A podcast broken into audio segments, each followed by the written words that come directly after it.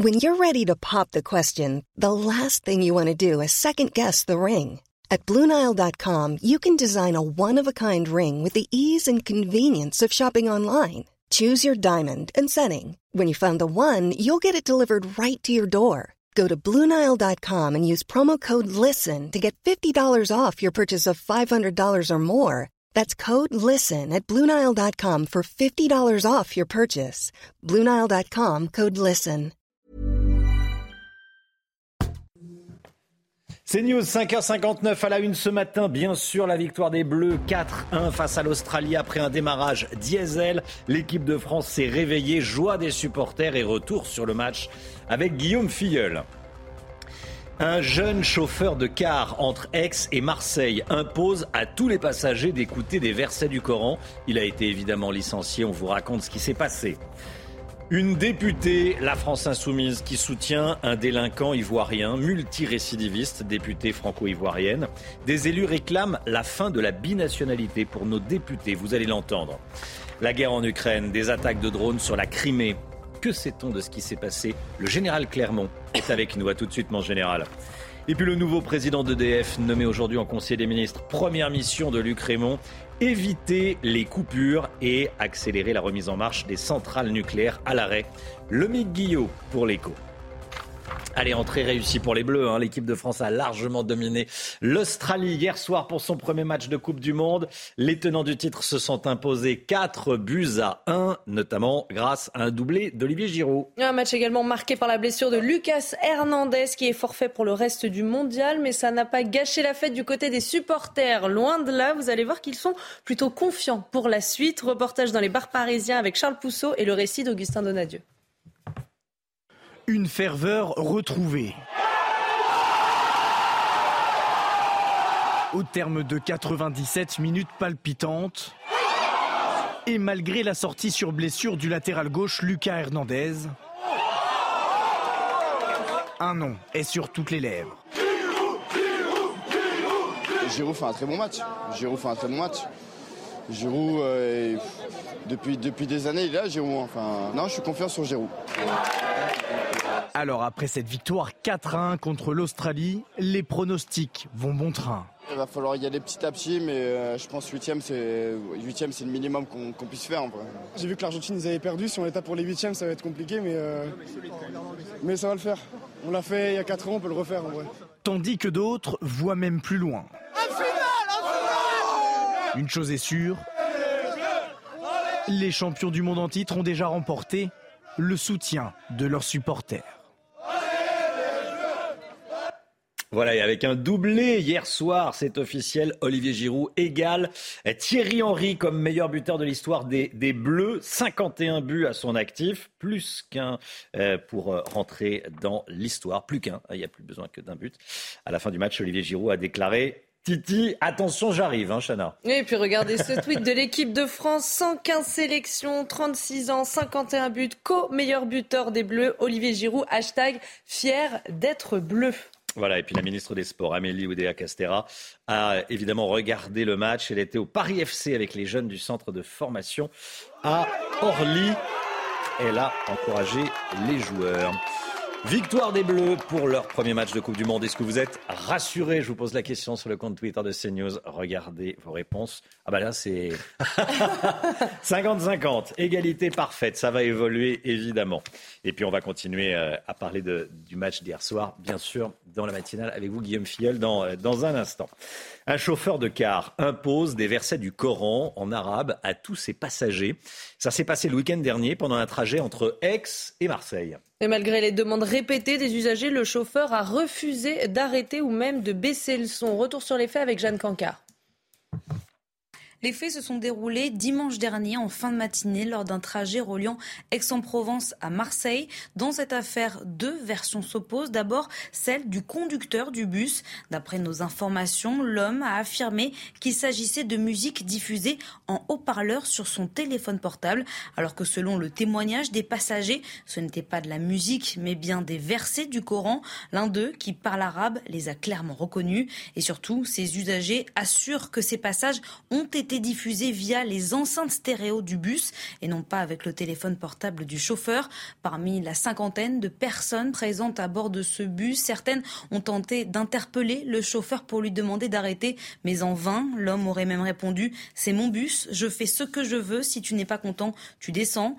Le lendemain de cet incident, le conducteur du bus a été convoqué par son employeur pour s'en expliquer. S'en est alors suivi une procédure disciplinaire et sur la base des faits constatés d'après nos informations, l'employeur a ce mardi mis fin au contrat de travail du chauffeur qui était en période d'essai. Voilà, période d'essai, il est licencié évidemment. Euh, écoutez la réaction de Stéphane Ravier, sénateur reconquête des Bouches-du-Rhône. Il faut d'abord que les passagers ont été assez euh, stupéfaits, euh, se sentent seuls lorsque ce genre de provocation euh, se passe euh, de l'Aïd et, et, et, par, et par d'autres actions, eh bien ils sont bien seuls. Les pouvoirs publics eux-mêmes qui ont les moyens et le devoir de faire appliquer la loi, eh bien ne le font pas. Alors, euh, je ne suis pas étonné que les passagers euh, se soient sentis bien seuls dans cette situation. L'affaire Mousse B, à présent, vous parlez hier de cet Ivoirien délinquant de 38 ans, multirécidiviste, que la France a eu toute la les peines du monde à expulser. Et pourtant, il avait 20 mentions à son casier judiciaire et était soupçonné de radicalisation. Il avait reçu le soutien de la députée LFI Rachel Keke qui s'était rendue au centre de rétention administrative. Vous allez le voir euh, sur ces images. Ce soutien révolte le député européen RN Thierry Mariani. Écoutez. Écoutez, quand j'ai vu le pédigré de l'individu, je me suis dit que le soutenir, c'était indécent. Indécent. Et euh, ça résume bien ce qu'est aujourd'hui euh, euh, le parti de M. Mélenchon. C'est-à-dire qu'ils soutiennent quelqu'un qui, à de multiples reprises, a été condamné, quelqu'un qui est proche des islamistes. voilà, je veux dire, je ne comprends pas comment on peut soutenir de tels individus. Mais voilà, il faut que les Français réalisent ce que c'est que LFI. LFI, c'est des gens qui soutiennent des voyous, Rachel Keke, qui est par ailleurs de nationalité franco-ivoirienne. Et pour certains, cela pose la question de la binationalité des députés. Thierry Mariani, qui estime depuis plusieurs années qu'un élu français ne doit pas avoir d'autre nationalité que la nationalité française. Écoutez. Il y a, je le répète, plusieurs dizaines de pays qui refusent la double nationalité pour les élus. Ou alors on considère que la nationalité, ça a vraiment aucun intérêt et qu'il vaut mieux connaître la marque du vélo moteur euh, du, du, député que savoir s'il a deux ou trois nationalités. À mon avis, la nationalité, on peut être fidèle aux intérêts d'un seul État.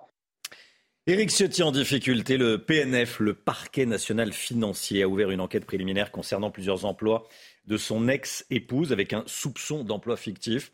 Gauthier Lebret, évidemment, ça tombe au, plus mauvais moment euh, pour Éric Ciotti, en pleine campagne pour la présidence des Républicains. Vous avez pu échanger avec son entourage hier soir. Il y a des informations que vous allez nous donner.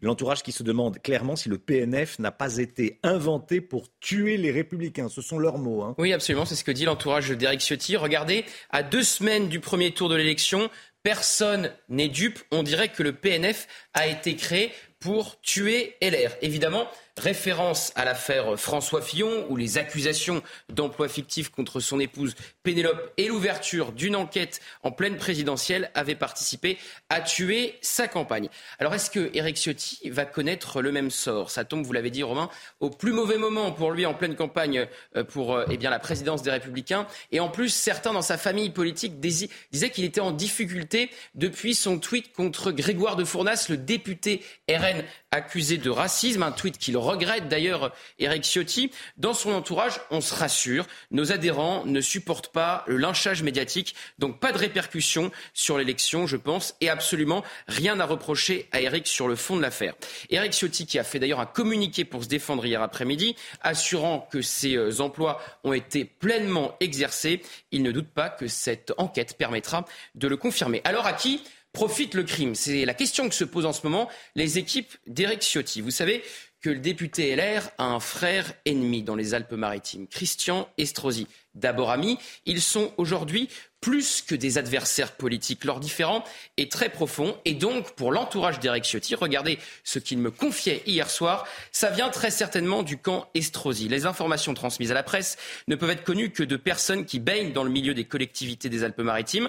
La bataille pour la mairie de Nice entre Estrosi et Ciotti a déjà commencé et Estrosi se doute bien que ça sera plus difficile si Ciotti devient le patron de LR. Alors j'ai contacté l'entourage de Christian Estrosi également hier soir. Il refuse de répondre aux accusations de l'entourage d'Eric Ciotti. Merci Gauthier. En France, la consommation d'électricité continue de baisser, moins 5,8% la semaine dernière par rapport à la moyenne des années précédentes.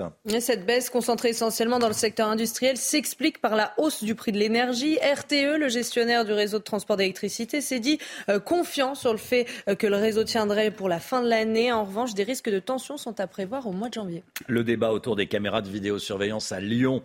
La municipalité écologiste refuse de transmettre ces images à la police et de leur donner le contrôle des caméras. Mais problème, selon les forces de l'ordre, ça impacterait les enquêtes. Reportage à Lyon de Sébastien Bendotti et Olivier Madine.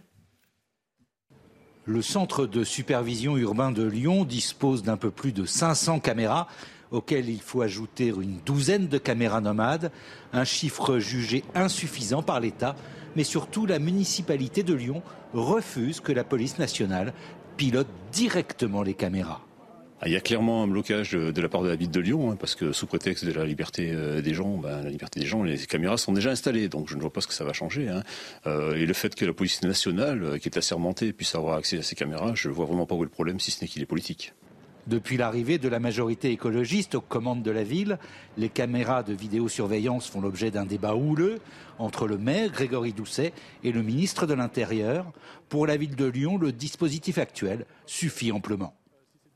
Aujourd'hui, il n'y a pas de problématique euh, euh, suffisamment prégnante pour justifier du transfert de pilotage des caméras de vidéosurveillance de la ville de Lyon à la police nationale. La ville de Lyon a lancé un audit interne sur la vidéosurveillance et la vidéo-verbalisation. Ces résultats sont attendus en début d'année prochaine. La saison de ski est officiellement ouverte. La station de Tignes, dans les Alpes, vient d'ouvrir son domaine skiable pour le plus grand bonheur des visiteurs, bien sûr. Et les premiers, les premiers skieurs, ils ont bien de la chance, sont déjà arrivés, Chana. Hein. Et contrairement à la neige, Romain, puisqu'elle n'est pas tout à fait encore installée, seulement une piste est ouverte pour le moment, mais vous allez voir que ça ne gâche pas le plaisir. Clémence Barbier. Massés derrière les portes de ce funiculaire de Tignes, ces skieurs sont les premiers à fouler les pistes fraîchement recouverte par la neige. Non, là, elle est fraîche, elle vient de tomber. Euh, il y a eu un peu de, un peu de vent, mais euh, globalement, il fait froid. Donc, euh, c'est nickel. Mais le plaisir des amateurs de glisse est limité. Seule une piste du glacier est ouverte pour le moment à cause des températures trop douces. Il y a les canons à neige qui marchent en bas. On est content qu'ils marchent pour, pour pouvoir descendre jusqu'en bas. Hein. Donc voilà, c'est vrai que c'est vraiment un...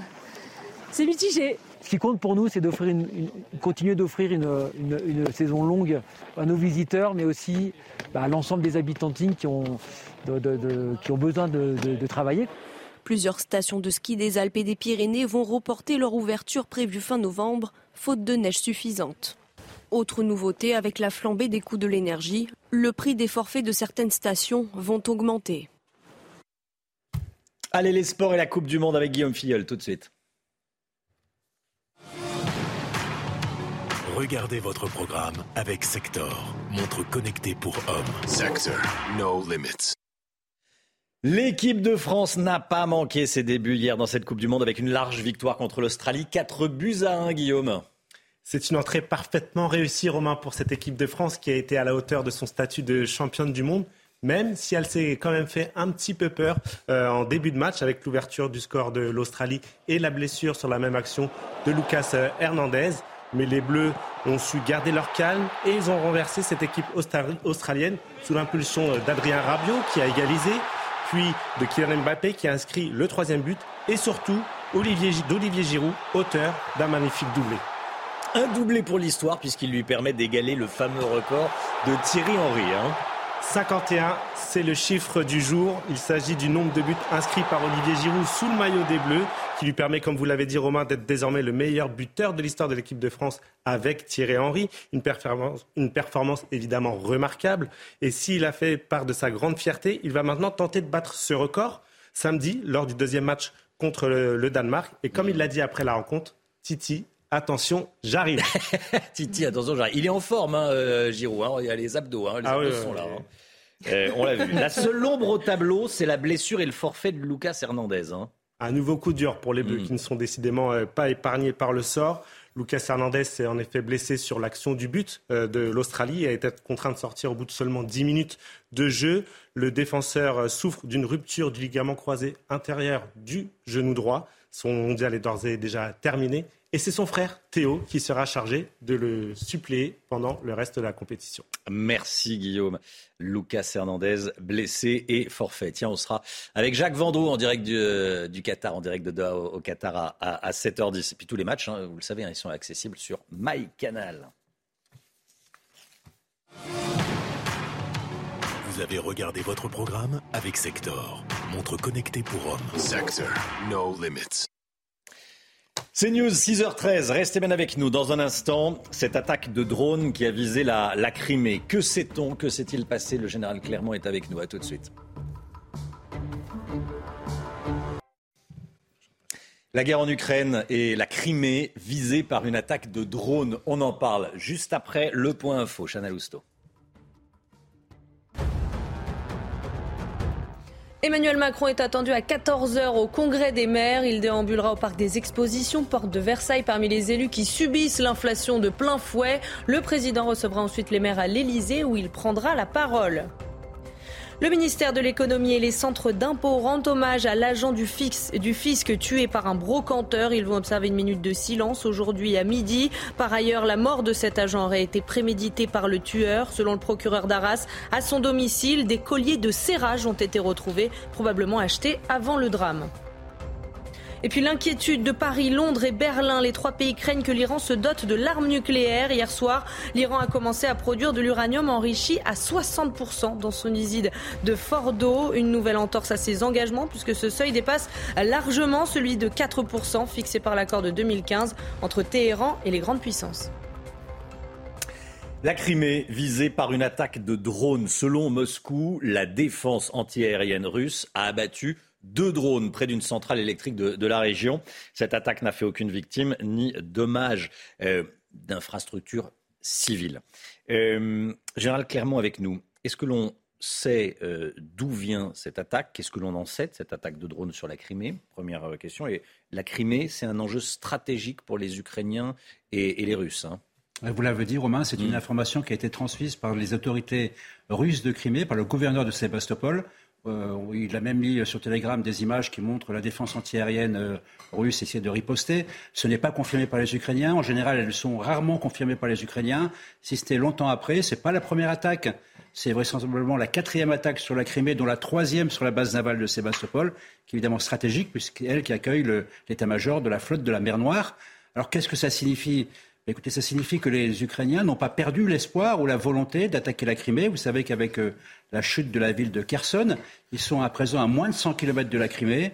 Et le président Zelensky a dit il va récupérer l'entièreté de la, souveraineté de l'Ukraine. Et, dans l'Ukraine, il y a la Crimée. Ça pose évidemment un problème aux Occidentaux, euh, puisque la Crimée est un sujet très sensible pour Vladimir Poutine. Et vous noterez qu'en parallèle de ces attaques, euh, on n'a jamais entendu le mot négociation être prononcé autant de fois et par les Américains et même par l'OTAN. Ce qui vous fait dire quoi?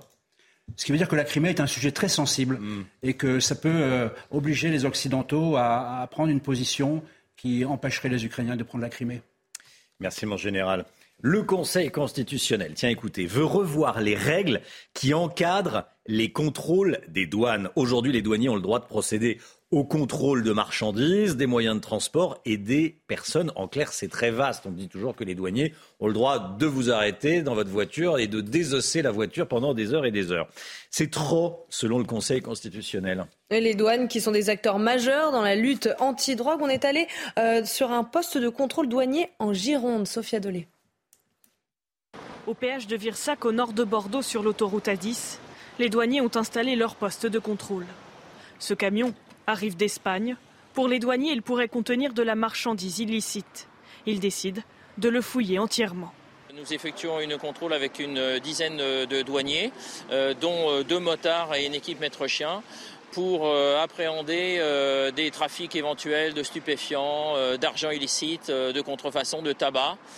beaucoup de choses qui circulent effectivement dans notre région, puisque notre région est frontalière avec l'Espagne et qu'il y a beaucoup de trafic. Dans les airs, un hélicoptère est aussi présent pour aider les équipes au sol à localiser d'éventuels fuyards. L'autoroute A10 relie Bordeaux à Paris. Cela fait d'elle un axe stratégique pour le trafic de drogue. Effectivement, on essaie de se concentrer aux endroits où il y a le plus de, trafic et de flux. Euh, en particulier évidemment sur les péages, mais nous sommes euh, effectivement sur les ports, les aéroports, nous sommes également euh, sur les routes, les axes secondaires. Sur le terrain, les douaniers constatent une hausse du trafic de drogue, notamment celui de cocaïne. En 2021, plus de 26 000 tonnes ont été saisies, soit le double de l'année précédente.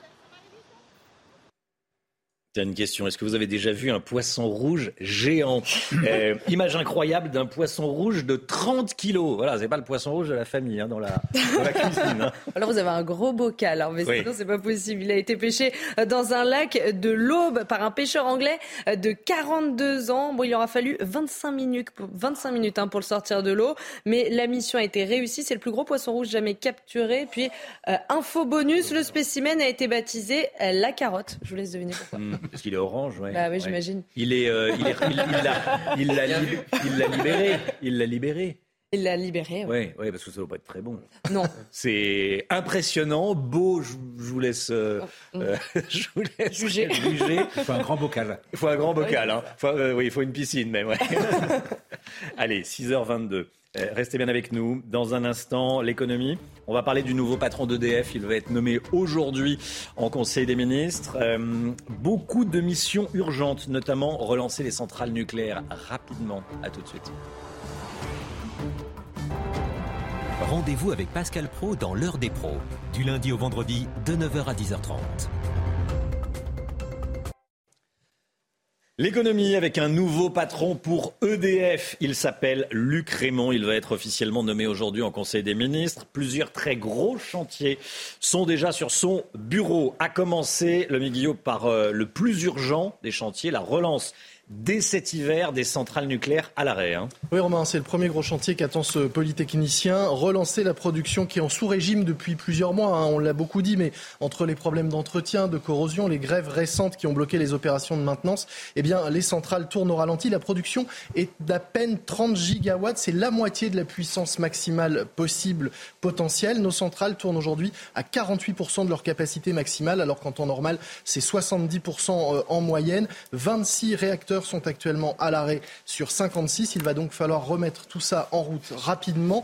Même si la consommation d'électricité est en baisse ces dernières semaines, EcoWatt prévoit déjà des euh, ruptures et des délestages en janvier. À plus long terme, Luc Raymond va devoir gérer la mise en service de 6 EPR, 6 super centrales nucléaires en clair. Hein. Oui, c'est ça, c'est euh, les centrales qui ont été euh, annoncées et voulues, les réacteurs voulus par Emmanuel Macron. La construction devrait débuter en 2024, une première paire près de Dieppe, mais il y a encore pas mal de problèmes à, régler. Ça va coûter entre 52 et 56 milliards euh, d'euros. Ces EPR seront aussi complétés par des plus petits réacteurs dont la, construction va démarrer. Signe quand même que ce chantier est vraiment important. Ça va être la première visite du nouveau euh, PDG d'EDF. Il va se rendre à Flamanville où un réacteur est en construction. Autre dossier brûlant pour le nouveau patron d'EDF, le retour à une EDF 100% publique. Hein. Oui, là encore, c'est pas un petit chantier. Les actionnaires ont d'ailleurs engagé une nouvelle action lundi contre euh, l'opération de renationalisation. Ils remettent en cause le prix de l'action. Ils veulent 15 euros au lieu des 12 proposés. Et puis, euh, au-delà de ce, chantier, c'est la question de la dette que le nouveau président va devoir régler. 60 milliards prévus euh, et annoncés pour la fin de l'année. C'était votre programme avec les déménageurs bretons, des déménagements d'exception. On dit chapeau les bretons. Information sur déménageurs-bretons.fr. Le temps tout de suite, Alexandra Blanc.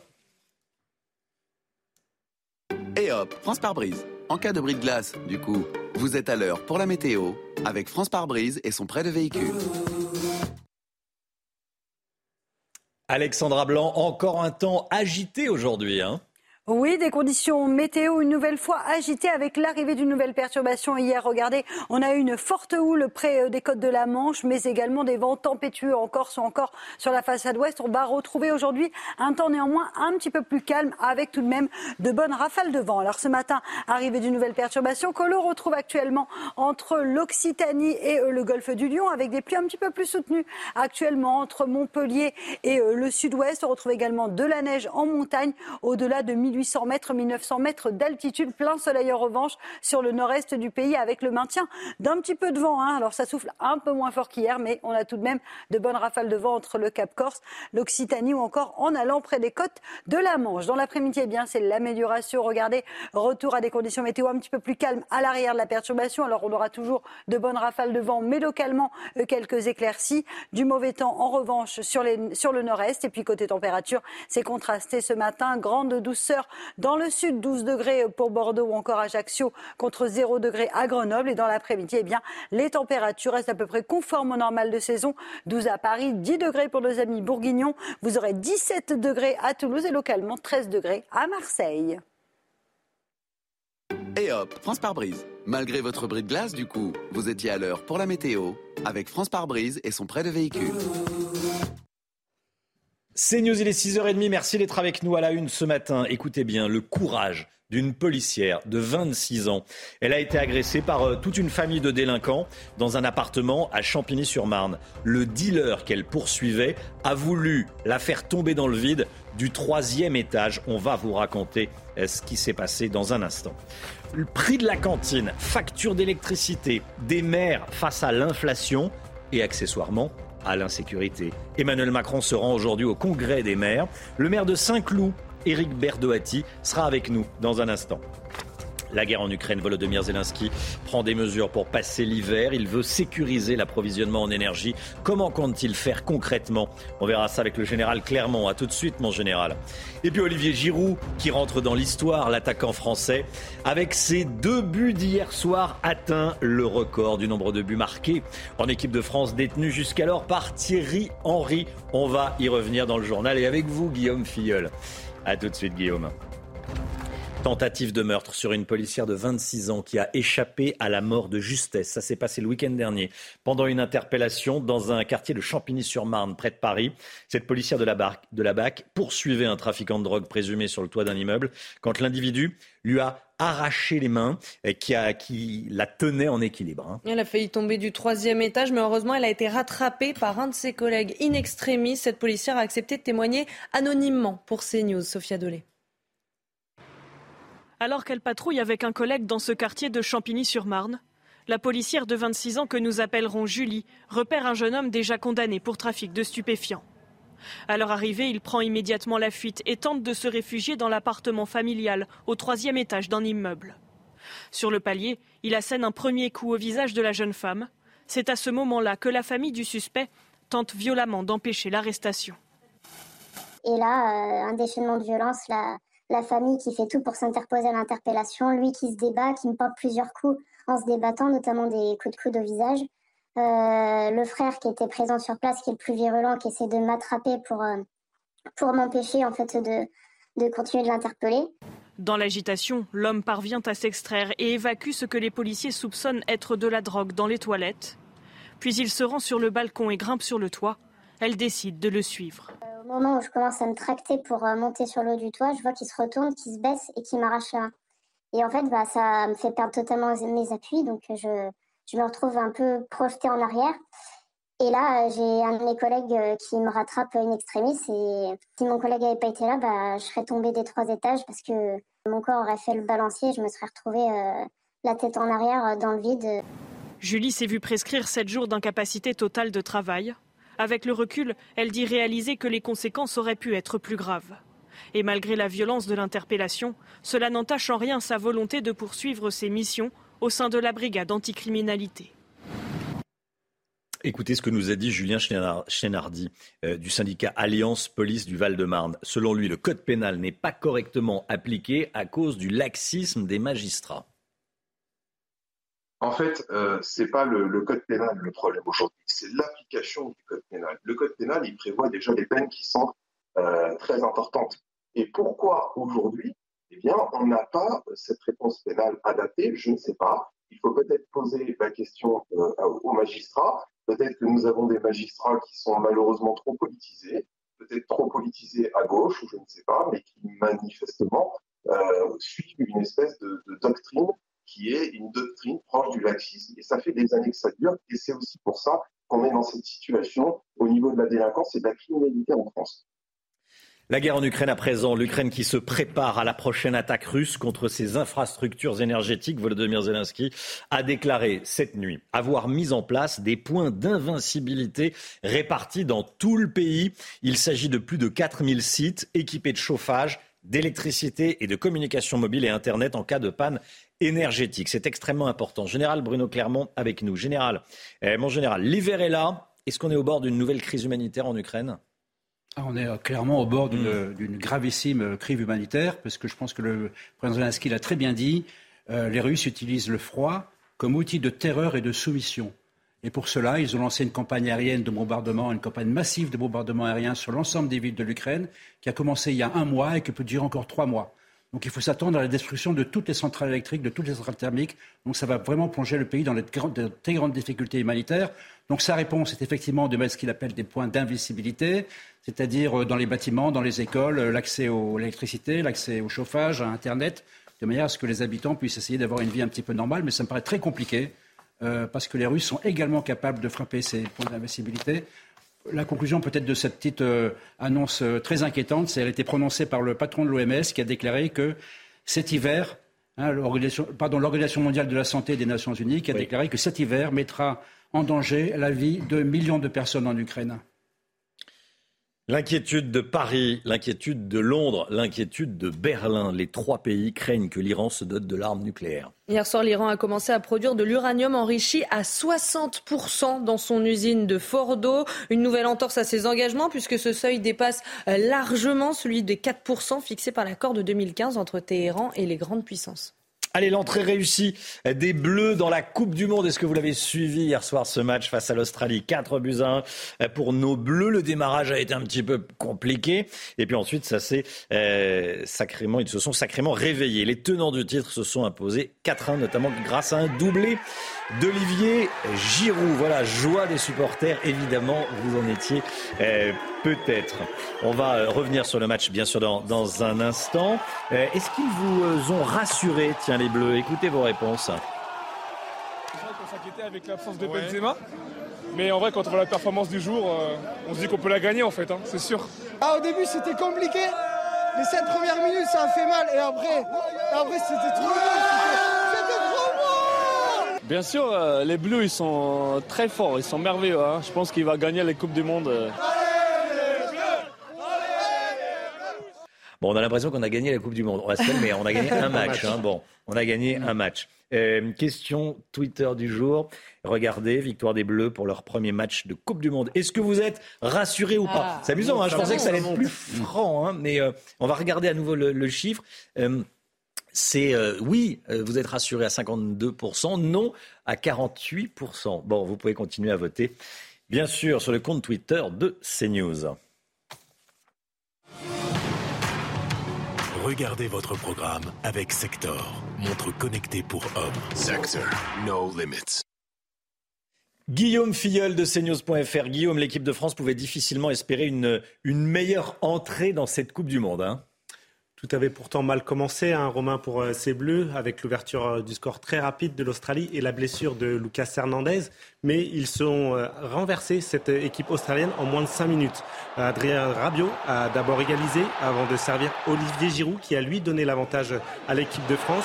Kylian Mbappé a aggravé la marque en seconde période, avant à son tour de servir Olivier Giroud, auteur donc d'un doublé hier soir. Un joueur a donc particulièrement brillé lors de cette victoire. Il s'agit bien sûr de Giroud, auteur du doublé et désormais co-meilleur buteur de l'histoire de l'équipe de France.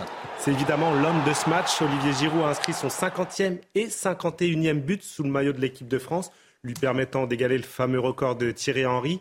À la fin de la rencontre, il n'a pas caché sa fierté d'avoir réussi cette performance. Mais il ne compte pas pour autant en rester là. Et comme il l'a indiqué avec un message plein d'humour destiné à Thierry Henry, Titi, attention, j'arrive, a-t-il ainsi lancé à l'ancien attaquant tricolore. Ce record, c'est une belle revanche pour lui, hein, qui a bien failli ne pas participer à, cette Coupe du Monde. Hein. Il a failli ne pas être sur la liste de Deschamps. Ce n'était pas gagné d'avance. Hein. Sa présence au Qatar était effectivement loin d'être acquise, puisqu'après le dernier Euro, Didier Deschamps ne semblait euh, plus compter sur lui, ne se tend pas le mettre en concurrence avec euh, Karim Benzema. Mais ses performances en début de saison avec euh, l'AC Milan ont finalement convaincu le sélectionneur de faire appel à lui. Et alors qu'il devait être la doublure du ballon d'or, le forfait de l'attaquant madrilène l'a propulsé comme titulaire à la pointe de l'attaque, où il a parfaitement répondu aux attentes placées en lui. Et les Bleus compteront encore sur leur numéro 9 samedi pour battre le Danemark. Évidemment. Merci beaucoup, Guillaume. Restez bien avec nous, bien sûr. Euh, Guillaume Filleul de cnews.fr. Les matchs sont accessibles sur MyCanal. Et soyez là à 7h10. Tiens, on, appellera le, le, Qatar, on appellera Jacques Vendroux au Qatar. Voilà. Ça sera à 7h10. Vous avez regardé votre programme avec Sector, montre connectée pour hommes. Sector, no limits. Emmanuel Macron se rend aujourd'hui au congrès des maires. Un maire, tiens, sera avec nous dans un instant. Éric Berdoati, maire d'hiver droite de Saint-Cloud. Les maires qui sont euh, en première ligne face à l'inflation, face à l'insécurité. On va parler de tout ça dans un instant. À tout de suite. Il est 7h moins le quart, bienvenue à tous, merci d'être avec nous. On va parler des maires de France, c'est le congrès des maires de France, Emmanuel Macron s'y rend. Aujourd'hui, on est avec un maire, le maire de Saint-Cloud qu'on accueille. Bonjour, Bonjour. monsieur le maire, merci d'être avec nous. Et on va échanger dans un instant, juste après le point info avec Chanel Housteau. La guerre en Ukraine et les tensions autour de la Crimée, la région occupée par les Russes a été visée par une attaque de drones. Selon Moscou, la défense antiaérienne russe a abattu deux drones près d'une centrale électrique. Cette attaque n'a fait aucune victime. Un nouveau patron pour EDF va officiellement être nommé aujourd'hui en Conseil des ministres. Il s'agit du polytechnicien Luc Raymond. Plusieurs gros chantiers déjà sur son bureau, la relance des centrales nucléaires à l'arrêt, la mise en service de 6 EPR et le retour à une EDF 100% publique. Et puis la consommation d'électricité française continue de baisser, moins 5,8% la semaine dernière par rapport à la moyenne des années précédentes. Cette baisse concentrée essentiellement dans le secteur industriel s'explique par la hausse du prix de l'énergie. Le salon des maires, le salon des maires, le congrès des maires plus précisément, le congrès de l'Association des maires de France. Emmanuel Macron va s'y rendre aujourd'hui. Euh, c'est toujours l'occasion de donner un coup de projecteur sur le travail des maires. Merci monsieur le maire d'être avec nous. Merci de m'inviter. Éric Berdoati, maire d'hiver droite de Saint-Cloud, près de Paris. Alors, euh, l'un des gros sujets, l'un de vos gros sujets, si ce n'est le gros sujet pour toutes les mairies de France, c'est l'inflation. Euh, l'inflation qui fait des ravages euh, dans les... Euh, dans les finances des, familles, hein, de tout le monde, de tous les Français, et dans les finances des, municipalités. Et pourtant, l'État vous demande de faire des économies. Alors comment est-ce que vous vous débrouillez en ce moment? Bah écoutez, c'est d'abord c'est assez cocasse parce que l'État nous demande de faire ce qui ne s'applique pas à lui-même. Euh, ça fait depuis 1976 que le budget de l'État est déficitaire. 1976. Et les communes sont en excédent chaque année, parce que de toute façon, nous n'avons pas le droit d'être déficitaires. Donc nous, on est comme les familles françaises, euh, tout augmente. Vous faites avec ce que vous avez? Oui, enfin, on essaye d'abord de, bien gérer nos collectivités. Hmm. C'est le cas euh, pour la mienne, et puis pour plein d'autres collègues d'ailleurs. Et puis on est soumis aux mêmes difficultés que l'ensemble des familles. Hein. Vous savez, le prix de pâte a augmenté d'un euro le kilo à 4 euros. Bah, c'est pareil pour les, pour les collectivités. Euh, c'est pareil pour le gaz. Moi, je vous donne un exemple. J'achète 500 000 euros de gaz par an pour la commune. Euh, aujourd'hui, on est en train de négocier notre contrat de gaz et on nous dit que c'est entre 5 à 7 fois le montant. C'est-à-dire que je passerai à 2,5 millions et demi, 3 millions et demi de gaz. Enfin, vous voyez, c'est... Comment ça se gère, ça hein? Ben, ça, ça, ne se gère pas. Euh, quand on nous dit qu'il faut faire un plan de sobriété et des économies, aucune économie ne peut financer une telle augmentation. Il ne faut pas raconter des histoires aux gens. C'est pas en augmentant le tarif de l'entrée de la piscine qu'on non, mais non, euh, qu'on arrive à, encaisser ça. Les tarifs euh, qu'on facture à nos administrés, euh, ça représente à peu près 5% des recettes du budget. Hmm. Donc c'est pas du tout à la hauteur. Donc soit vous fermez vos établissements parce que vous n'avez pas les moyens de financer leur fonctionnement euh, soit vous trouvez d'autres solutions. Et moi, j'en ai une. Nous avons euh, un système un peu scandaleux dans notre pays qui s'appelle la péréquation, c'est-à-dire qu'on prend à certaines communes pour donner à d'autres. Sur le fond, ça exprime une certaine solidarité. Je suis pour, hein, qu'on ne se trompe pas. En, revanche, cette péréquation a été mise en place pour masquer le désengagement de l'État envers les communes. Moins l'État donne, plus l'État prélève. Et, euh, et ben moi, je demande un moratoire. Moi, aujourd'hui, j'ai 9 millions de prélèvements de péréquation par an si on ne me prélève pas ce montant-là, je financerai le gaz. Voilà, et je demande rien à l'État. Donc en gros, vous dites chacun ses comptes. Bah, ça serait ne venez pas prendre de l'argent dans mes, ça plus responsable. C'est un système vertueux. Vous savez, hmm. quand vous êtes une entreprise, vous avez des difficultés, vous faites un dépôt de bilan. Oui.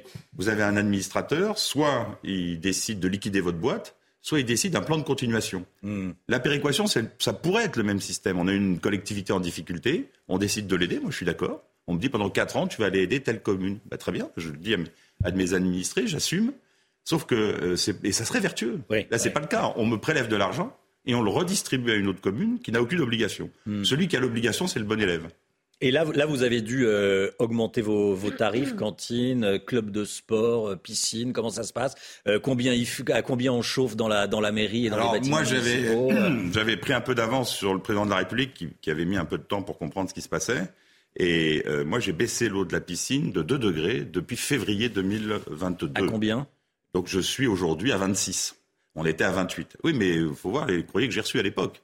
Qui sont maintenant terminés, parce que tout le monde a bien compris qu'on avait raison, mais un peu trop tôt. Un peu frisqué à l'entrée, et puis, et puis quand on nage, euh, on oublie vite. Non mais allez, allez, euh, allez en ah, il n'y a plus de débat à 26, on serait heureux. Oui, oui. on est à 18 dans l'océan Atlantique. Donc, euh, non, non, 26, non, non, on a, a sûr, un équipement Il n'y a pas de débat. On a un équipement sportif, Hmm. pas un équipement de loisirs. Donc, 26, pour ceux qui pratiquent la natation de Oui. façon sportive, c'est tout à fait correct. Ouais. Euh, Est-ce qu'on vous remonte des situations compliquées, des familles qui ont de gros Bien problèmes sûr. On a la grosse difficulté aujourd'hui, c'est pour ça que je vous dis qu'une commune, vous savez, une commune, c'est une petite république. Ça marche comme une famille, comme une copropriété.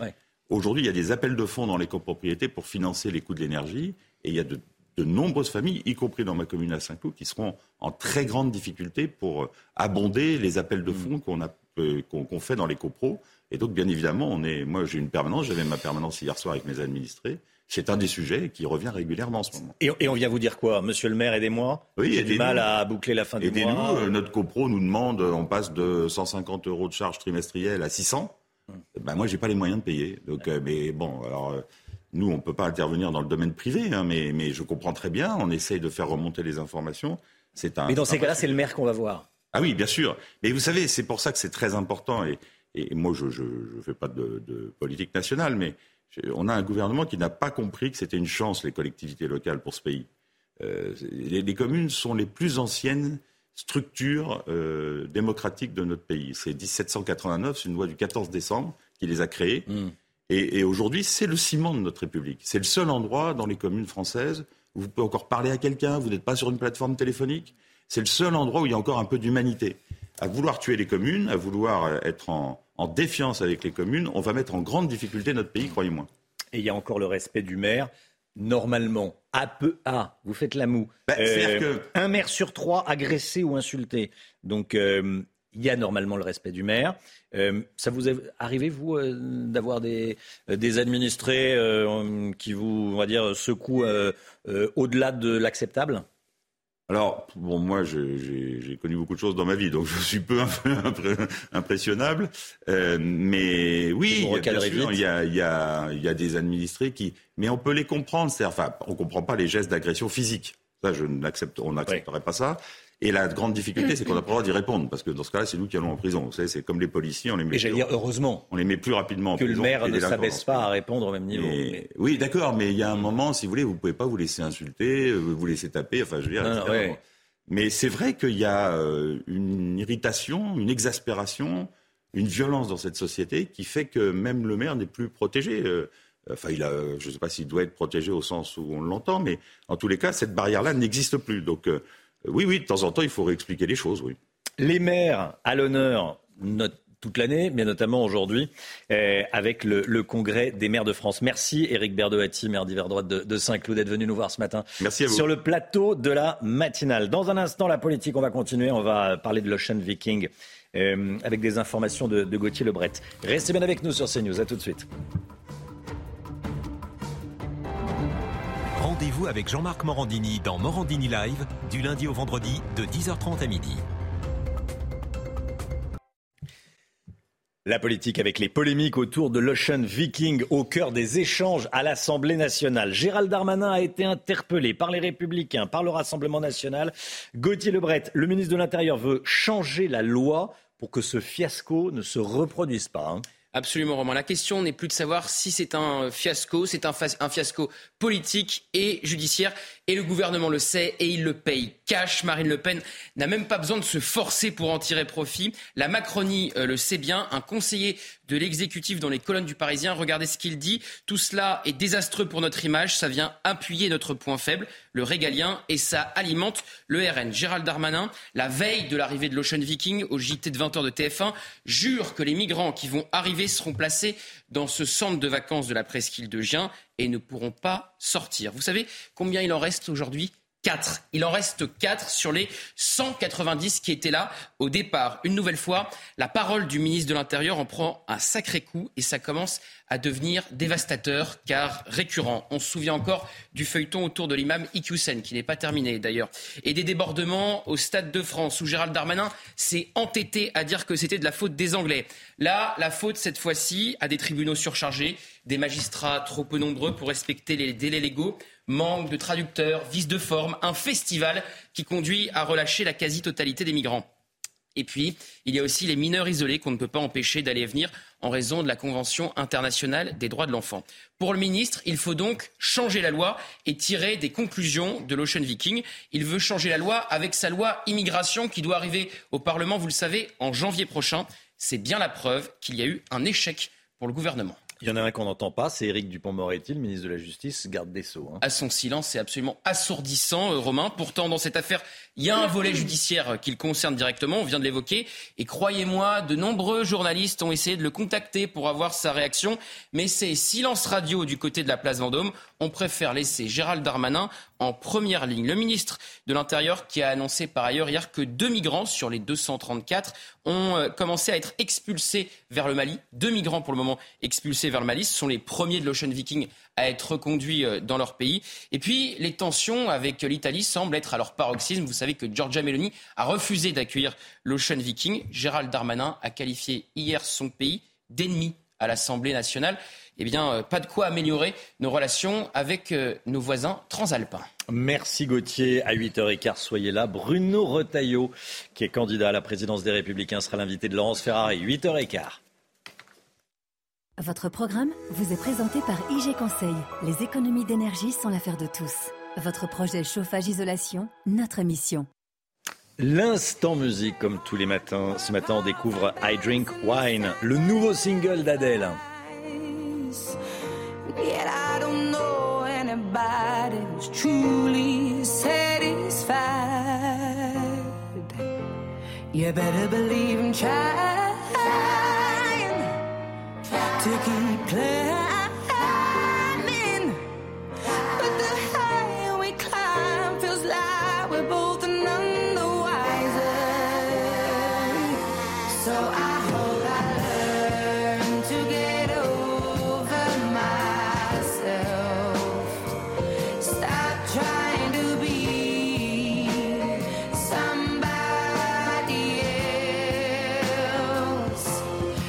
Programme vous a été présenté par IG Conseil. Les économies d'énergie sont l'affaire de tous. Votre projet chauffage-isolation, notre mission. Le temps tout de suite, Alexandra Blanc. Et hop, France par brise. En cas de bris de glace, du coup, vous êtes à l'heure pour la météo avec France par brise et son prêt de véhicule. C'est la tempête Denise qui a touché la, la Corse et notamment Ajaccio ces dernières heures, Alexandra. Oui, en effet, regardez ces images impressionnantes. Forte houle, vent tempétueux du côté d'Ajaccio. On a relevé localement jusqu'à 135 km heure de vent, mais également euh, de fortes pluies. Parfois, on a, eu l'équivalent de quelques semaines de pluie en seulement euh, quelques heures et localement jusqu'à 145 km heure de vent sur l'extrême sud de la Corse. Alors aujourd'hui, ça va un petit peu mieux, même ça n'est pas forcément le grand beau avec l'arrivée d'une nouvelle perturbation, mais qui est un petit peu moins active que les précédentes. On retrouve de la pluie ce matin entre le sud les régions centrales ou encore en allant euh, vers le Languedoc-Roussillon. Partout ailleurs, beaucoup de grisailles, excepté sur le nord-est. On retrouve également de la neige euh, au pied des Pyrénées ou encore euh, sur les Alpes au-delà de 1800 mètres d'altitude. Dans l'après-midi, eh bien, la perturbation s'évacue par les régions de l'Est. Et puis à l'arrière, on a l'amélioration et oui, retour un temps un petit peu plus clément avec une alternance de nuages d'éclaircies et de quelques averses. Le vent va tout de même continuer à souffler bien fort près des côtes de la Manche, sur la façade ouest ou encore entre la Côte d'Azur et la Corse. Si vous êtes autour du golfe du Lion, regardez beaucoup de tramontane avec localement 90 km heure de vent. Les températures, températures un peu fraîches ce matin, 0 à Grenoble, 3 degrés à Lyon et dans l'après-midi, température conforme au normal de saison avec 12 degrés en moyenne pour Paris. Vous aurez 16 degrés pour le Pays Basque, 20 degrés à Perpignan et 10 degrés la minimale. Du côté de Grenoble, sud du programme, temps perturbé euh, tout au long de la semaine avant une amélioration prévue à partir de samedi. Et hop, France par brise. Malgré votre bris de glace, du coup, vous étiez à l'heure pour la météo avec France par brise et son prêt de véhicule. C'est News, bienvenue à tous. À la une, la victoire des Bleus 4-1 face à l'Australie après un démarrage diesel. L'équipe de France s'est réveillée, joie des supporters et retour sur le match avec Guillaume Filleul. On sera également avec Jacques Vendroux, envoyé spécial d'Europe 1 à Doha, au Qatar. Un jeune chauffeur de car entre Aix et Marseille impose à tous les passagers d'écouter des versets du Coran. Il a été évidemment licencié. On vous raconte ce qui s'est passé. Une députée, la France Insoumise, qui soutient un délinquant ivoirien multirécidiviste, députée franco-ivoirienne. Des élus réclament la fin de la binationalité pour nos députés. La guerre en Ukraine, des attaques de drones sur la Crimée. Que sait-on de ce qui s'est passé? Le général Clermont est avec nous. À tout de suite, mon général.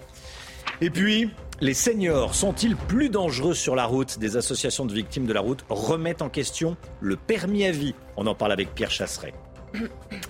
Entrée réussie pour les Bleus. L'équipe de France a largement dominé l'Australie hier soir. Et pour son premier match de Coupe du Monde, les tenants du titre se sont imposés 4-1, notamment grâce à un doublé d'Olivier Giroud. Un match également marqué par la blessure de Lucas Hernandez qui est forfait pour le reste du mondial, mais ça n'a pas gâché la fête du côté des supporters. Loin de là, vous allez voir qu'ils sont plutôt euh, confiants pour la suite. Reportage dans des bars parisiens avec Charles Pousseau et le récit d'Augustin Donadieu.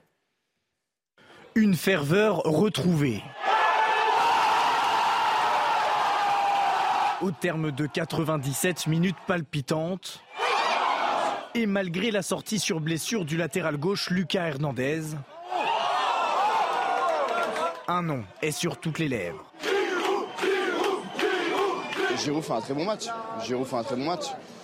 Giroud, euh, depuis, depuis des années, il est là, Giroud. Enfin, non, je suis confiant sur Giroud. Alors après cette victoire 4-1 contre l'Australie, les pronostics vont bon train. Il va falloir y aller petit à petit, mais euh, je pense 8 c'est huitième, c'est le minimum qu'on puisse faire.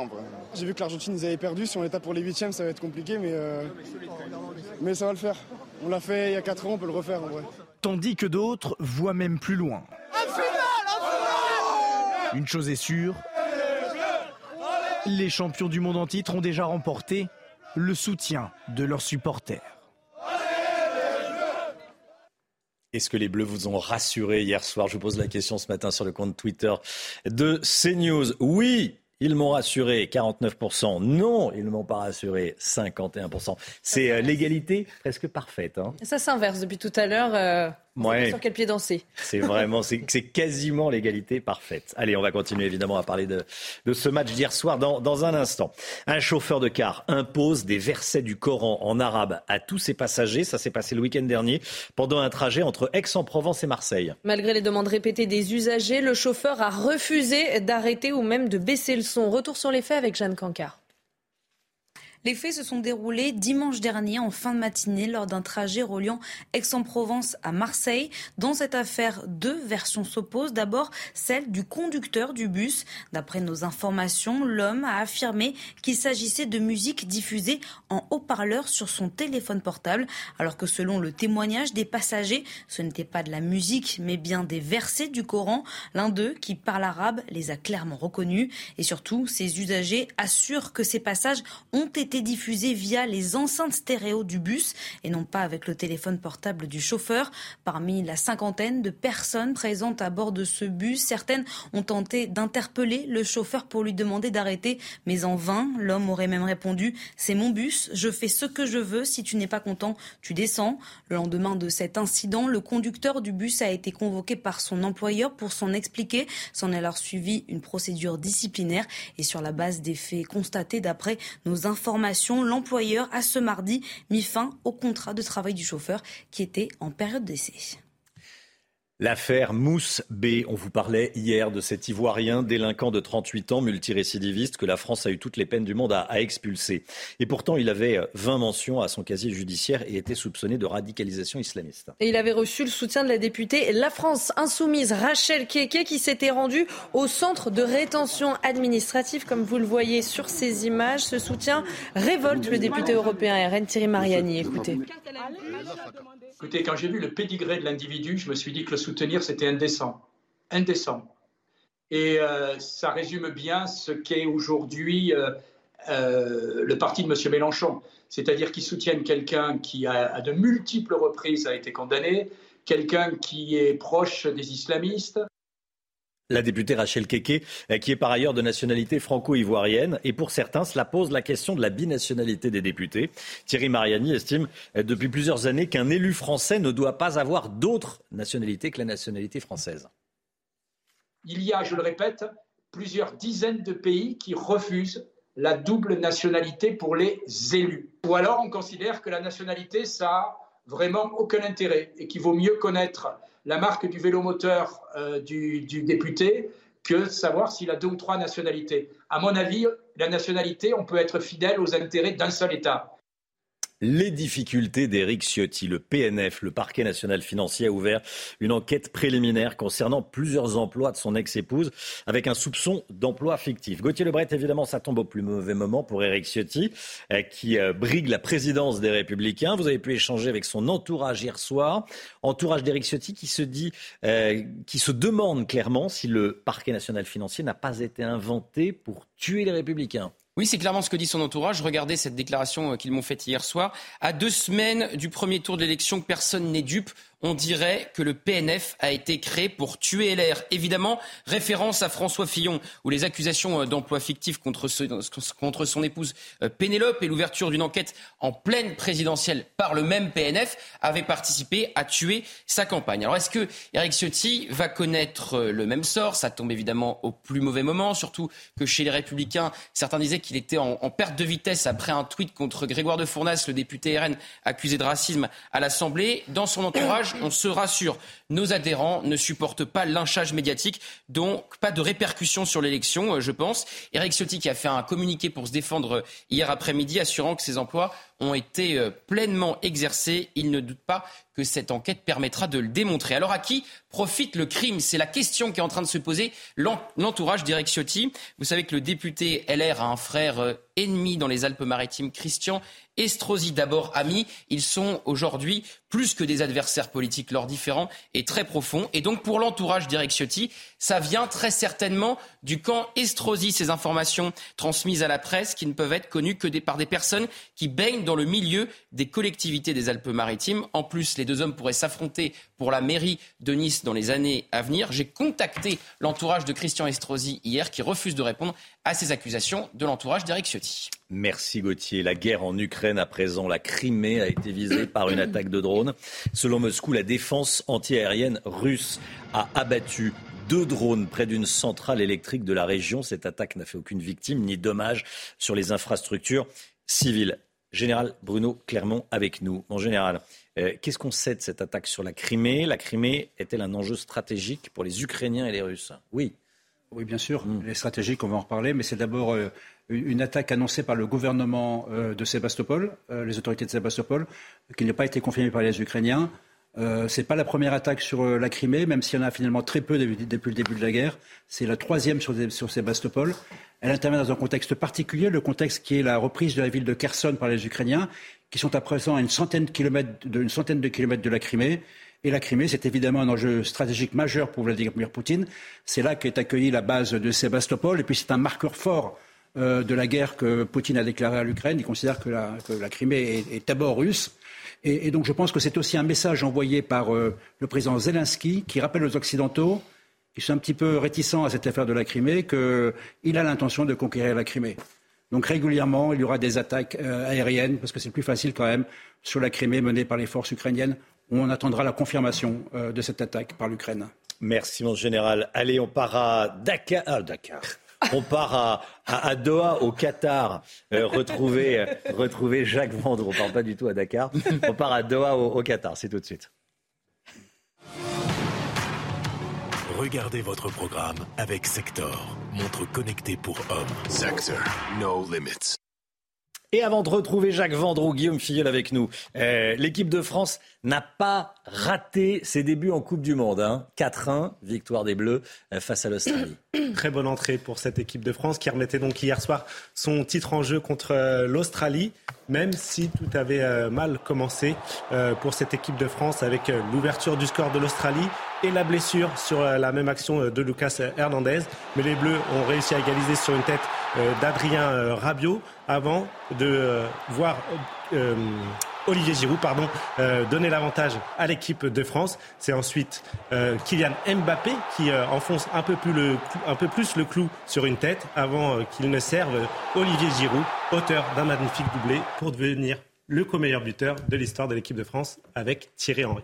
Jacques Vendroux en direct de Doha au Qatar. Bonjour Jacques, merci d'être avec nous ce matin pour commenter ce match. Euh, Jacques, vous les avez trouvés comment les Bleus hier soir? Merveilleux.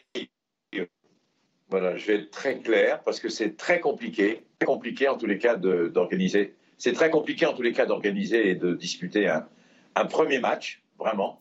Euh, et donc ils ont gagné le plus logiquement du monde. Ils ont gagné 4 euh, à 1. C'est vrai qu'au départ, on était un peu inquiet. Et puis après, bon, euh, ils se sont imposés euh, brillamment. Vous savez, c'est très compliqué, c'est très dur de réussir son, son premier match de Coupe du Monde. Je crois que c'est l'une des toutes premières fois où l'équipe de France débute très bien dans la compétition. Et là, ça s'est très bien passé. Et surtout, surtout, là, il y a, la, victoire, il y a, il y, a, il y avait une ambiance, il y avait, tout s'est bien passé, mais surtout, notre coup de cœur, c'est Olivier Giroud. Il met deux buts il égale le record euh, mythique de Thierry Henry avec 51 euh, buts. Alors, le côté qui est négatif de cette histoire, c'est que Lucas Hernandez est définitivement pour la Coupe du Monde de football, même si ça n'a pas de comparaison avec la blessure de Lucas Hernandez. Bon, un coup, un coup de cri de colère, je veux dire, la climatisation, elle ne sert à rien dans les, dans les stades au Qatar. Elle Jacques, ne sert à Jacques, rien. Jacques, On nous vous, a parlez, fait croire. vous parlez d'Olivier Giroud. Euh, euh, il, il a été, euh, il a, il a réussi son, son match d'entrée. Euh, je suis un peu superstitieux. Il n'y a, pas de- il y a pas de risque en lui disant ça, bravo Giroud, Giroud superstar. Il est un peu la grosse tête et il se relâche. Non, il n'y a pas de risque. C'est un champion. Ah non, mais, non, mais pas du tout. Non, non, mais c'est un compétiteur. Ouais. C'est un compétiteur. C'est un type, il veut tout gagner. Il a tout gagné avec Arsenal, il a tout gagné avec Chelsea, il a tout gagné avec le Milan AC, il a gagné un titre de champion de France avec Montpellier. C'est un type qui a la culture de la gagne en lui. Et quand il est rentré sur le terrain, il voulait gagner. Et quand il est rentré sur le terrain, il voulait absolument euh, mettre à minima un but. Il va battre ce record. Il lui reste encore deux matchs, le match de poule. J'espère qu'il va être titularisé. Mais c'est vraiment l'un des grands moments d'émotion. Parce qu'il y a des moments d'émotion dans le football. Et il n'y a que le football qui peut nous apporter ce, ce genre de choses. Donc il va, il l'a égalé dans un premier temps. Mais je sais ce que je revenais au début, Romain. C'est important parce que bien débuter la Coupe du Monde, comme l'a fait l'Angleterre, je veux dire, comme euh, euh, il y a d'autres euh, nations qui vont jouer aujourd'hui. Donc c'est important de ne pas manquer son premier rendez-vous. Là, vous êtes en tête du groupe avec trois points. Et les deuxièmes sont la Tunisie et le Danemark avec seulement un point parce qu'ils ont fait match nul. Donc si vous voulez, c'est important, c'est un relotage très favorable. Il ne faut pas en faire des tonnes, mais il faut se dire, c'est vraiment bien ce qui se passe. Voilà. Voilà, on n'a pas gagné la Coupe du Monde, mais on, on est bien rentré de, on est bien rentré dedans. Euh, un dernier mot, Lucas Hernandez, Lucas Hernandez, vous en parliez, il s'est blessé au ligament croisé. Euh, sale coup pour les, les Bleus, c'est embêtant, très embêtant? C'est embêtant dans la mesure, vraiment dans la mesure où je veux dire c'est un latéral gauche de métier, si on peut parler euh, comme ça. Donc c'est quelqu'un qui est, qui est indispensable. Donc il s'est blessé. Son frère Théo est rentré assurer une sorte de d'intérim et il s'en il s'en est merveilleusement bien sorti. Euh, C'est un coup dur, mais c'est pas, je veux dire, c'est pas un drame sportivement. C'est un drame, je veux dire, humainement pour Lucas euh, Hernandez. Oui, bien Mais sûr. sportivement, son frère est là pour assurer l'intérim. Franchement. Merci beaucoup, Jacques. Jacques Vendroux, journaliste euh, sportif, est-il besoin de vous présenter à, à Europe 1 Merci beaucoup, Jacques. Bonne, bonne compétition et à, à très vite, bien sûr. Vous avez regardé votre programme avec Sector, montre connectée pour hommes. Sector, no limits. Allez, 7h15, restez bien avec nous dans un instant. L'écho, 25% des salariés ont trop froid au bureau. Ça, c'est le sujet du moment. 25% des salariés qui ont trop froid au bureau. On en parle ce matin. Restez bien avec nous. À tout de suite. C'est News 7h17. Dans un instant, on parler de la température au bureau. Euh, ça fait beaucoup de, débats. 25% des salariés ont trop froid au bureau. Tout d'abord, le point info. Chanel Housteau. Emmanuel Macron est attendu à 14h au Congrès des maires. Il déambulera au parc des expositions, porte de Versailles, parmi les élus qui subissent l'inflation de plein fouet. Le président recevra ensuite les maires à l'Elysée où il prendra la parole. Le ministère de l'économie et les centres d'impôts rendent hommage à l'agent du fisc tué par un brocanteur. Ils vont observer une minute de silence aujourd'hui à midi. Par ailleurs, la mort de cet agent aurait été préméditée par le tueur. Selon le procureur d'Arras, à son domicile, des colliers de serrage qui ont probablement servi à ligoter ses victimes ont été retrouvés. Ils auraient été achetés avant le drame. L'inquiétude de Paris, Londres et Berlin, les trois pays craignent que l'Iran se dote de l'arme nucléaire. Hier soir, l'Iran a commencé à produire de l'uranium enrichi à 60% dans son usine de Fordo. Une nouvelle entorse à ses engagements puisque ce seuil dépasse largement celui de 4% fixé par l'accord de 2015 entre Téhéran et les grandes puissances. L'écho tout de suite. Votre programme avec les déménageurs bretons, des déménagements d'exception. On dit chapeau les bretons. Information sur déménageurs-bretons.fr. Beaucoup d'entreprises ont suivi la recommandation du gouvernement et réduit la température dans les bureaux afin de faire des économies d'énergie. Guillot, la mesure n'est pas appréciée par tous les salariés. Hein. Ça, c'est sûr. On a tous un des collègues hein, qui râlent dès qu'une fenêtre est ouverte ou euh, qu'il fait trop chaud ou trop froid. Malgré tout, cette étude publiée par Deskeo, spécialiste de la location de bureaux, nous apprend que 24,2% des salariés assurent qu'ils ont trop froid et même qu'ils ressentent un mal-être, un mal-être carrément au bureau pour un quart des salariés. Ils sont même 8,4% à dire que cette mesure les met en colère car ils pensent que ça ne changera rien à la crise énergétique actuelle. Il faut quand même rappeler que le chauffage représente un tiers des dépenses énergétiques l'hiver et qu'un degré de chauffage en moins permet d'économiser 7% de sa consommation. C'est loin d'être négligeable, surtout dans des immeubles de bureaux, d'autant que cette mesure n'a pas réellement d'impact sur la, productivité. C'est un autre enseignement de cette étude. 54,2% des, des salariés estiment que cette diminution n'affecte pas leur efficacité au travail. Rappelons quand même au râleur, ceux qui trouvent que 19 degrés c'est trop froid, euh, qu'on commence à parler de pénibilité au travail pour une température inférieure à 5 degrés. Au-dessus de 15, un pull devrait normalement suffire.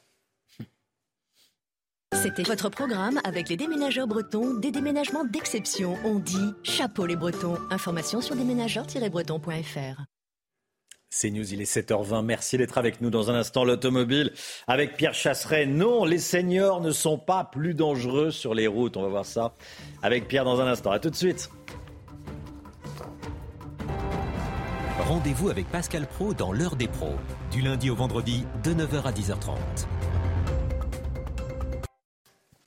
Est-ce qu'il faut remettre en question le permis de conduire à vie? C'est en tout cas l'une des pistes de réflexion de plusieurs associations de victimes de la route aujourd'hui. Pierre oui, bonjour Pierre. Bonjour Romain. Et puis avec euh, des faits, notamment un accident qui a marqué, parce qu'il est beaucoup médiatisé, c'est celui de Pauline Desroulettes. Vous savez, c'est cette athlète handisport. Elle est venue chez Pascal Pro dans l'heure des pros. Exactement. En 2018, elle a été touchée par un accident de la route extrêmement fort. Je connais bien Pauline d'ailleurs.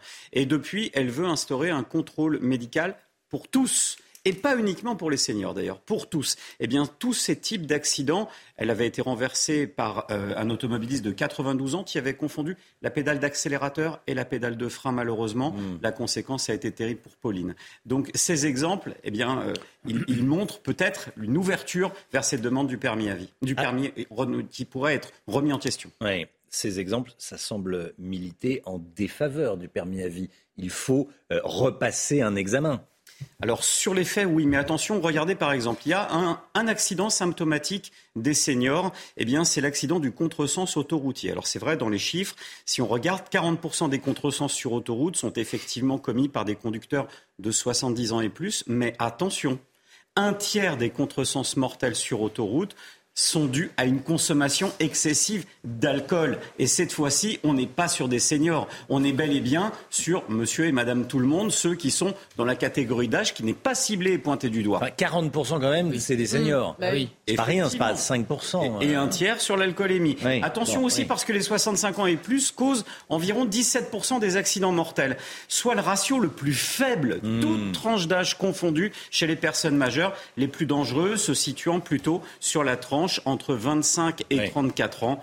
Voilà. Donc vous voyez, attention, c'est un peu plus complexe. C'est pas insultant de demander à quelqu'un qui a plus de 65, 70 ans de repasser un, un test pour conduire. C'est une voiture. Euh, Il y, a, il y a des vies en jeu. euh.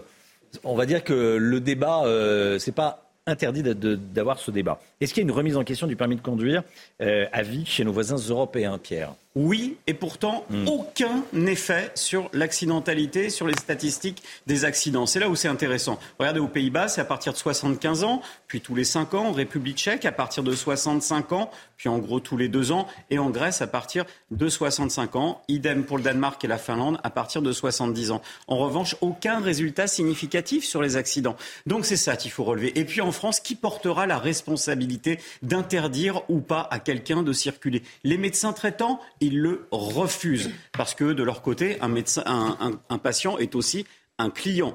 Et si vous refusez le droit à la mobilité à quelqu'un, il va forcément passer sans doute par un autre médecin. Attention à ces débats qui paraissent évidents. Je rappellerai à chacun d'entre nous que la voiture bientôt Ça peut être un test public, hein, un test d'État. euh, voilà, c'est pas le médecin Ah, de ça, famille. ça coûte très cher pour des résultats qui n'ont pas montré de résultats à l'étranger. En- et puis surtout, n'oubliez pas que les seniors de demain, ce sont nous.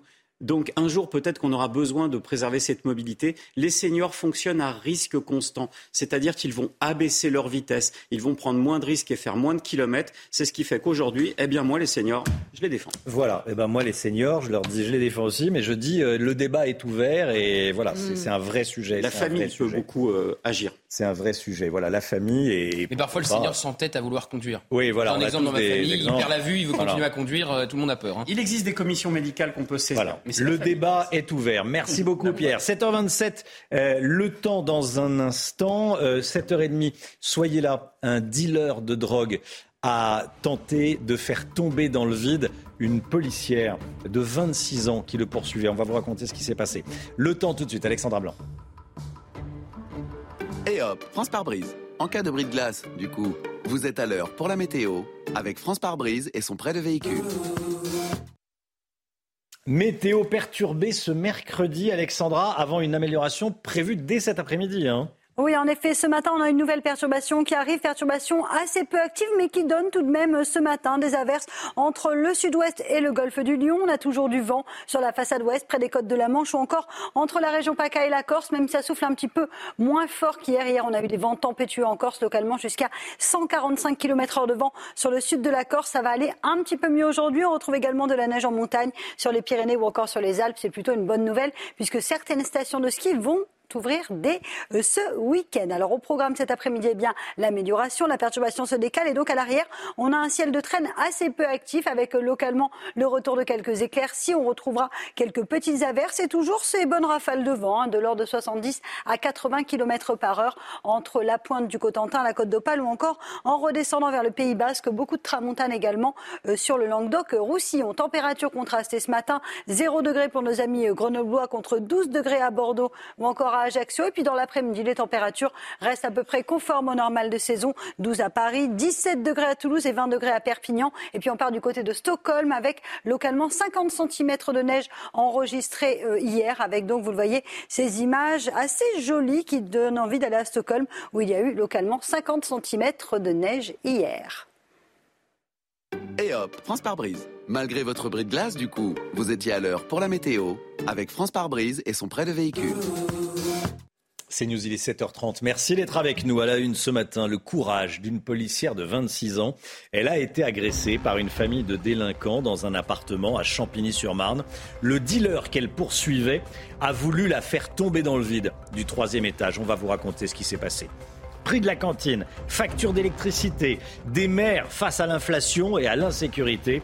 Emmanuel Macron se rend aujourd'hui au congrès de l'Association des maires de France. David Lisnard sera avec nous dans un instant. Il est président de l'Association des maires de France et maire de Cannes. la guerre en Ukraine. Volodymyr Zelensky prend des mesures pour passer l'hiver. Il veut sécuriser l'approvisionnement en énergie. Comment compte-t-il faire concrètement? On verra ça avec le général Clermont. A tout de suite, mon général. Et puis Olivier Giroud qui rentre dans l'histoire, l'attaquant français avec ses deux buts d'hier soir atteint le record du nombre de buts marqués en équipe de France, détenu jusqu'alors par Thierry Henry. On va y revenir, bien sûr. Tentative de meurtre sur une policière de 26 ans qui a échappé à la mort de justesse. Ça s'est passé le week-end dernier pendant une interpellation dans un quartier de Champigny-sur-Marne près de Paris. Cette policière de la BAC poursuivait un trafiquant de drogue présumé sur le toit d'un immeuble quand l'individu a tenté de la jeter dans le vide. Elle a failli tomber du troisième étage. Heureusement, elle a été rattrapée par un de ses collègues in extremis. Cette policière a accepté de témoigner anonymement pour CNews. Sophia Dolé. Alors qu'elle patrouille avec un collègue dans ce quartier de Champigny-sur-Marne, la policière de 26 ans que nous appellerons Julie repère un jeune homme déjà condamné pour trafic de stupéfiants. À leur arrivée, il prend immédiatement la fuite et tente de se réfugier dans l'appartement familial au troisième étage d'un immeuble. Sur le palier, il assène un premier coup au visage de la jeune femme. C'est à ce moment-là que la famille du suspect tente violemment d'empêcher l'arrestation. Et là, euh, un déchaînement de violence, la, la famille qui fait tout pour s'interposer à l'interpellation, lui qui se débat, qui me porte plusieurs coups en se débattant, notamment des coups de coude au visage. Euh, le frère qui était présent sur place, qui est le plus virulent, qui essaie de m'attraper pour, euh, pour m'empêcher en fait de, de continuer de l'interpeller. Dans l'agitation, l'homme parvient à s'extraire et évacue ce que les policiers soupçonnent être de la drogue dans les toilettes. Puis il se rend sur le balcon et grimpe sur le toit. Elle décide de le suivre. Euh, au moment où je commence à me tracter pour monter sur le haut du toit, je vois qu'il se retourne, qu'il se baisse et qu'il m'arrache main. Et en fait, bah, ça me fait perdre totalement mes appuis, donc je, je me retrouve un peu projetée en arrière.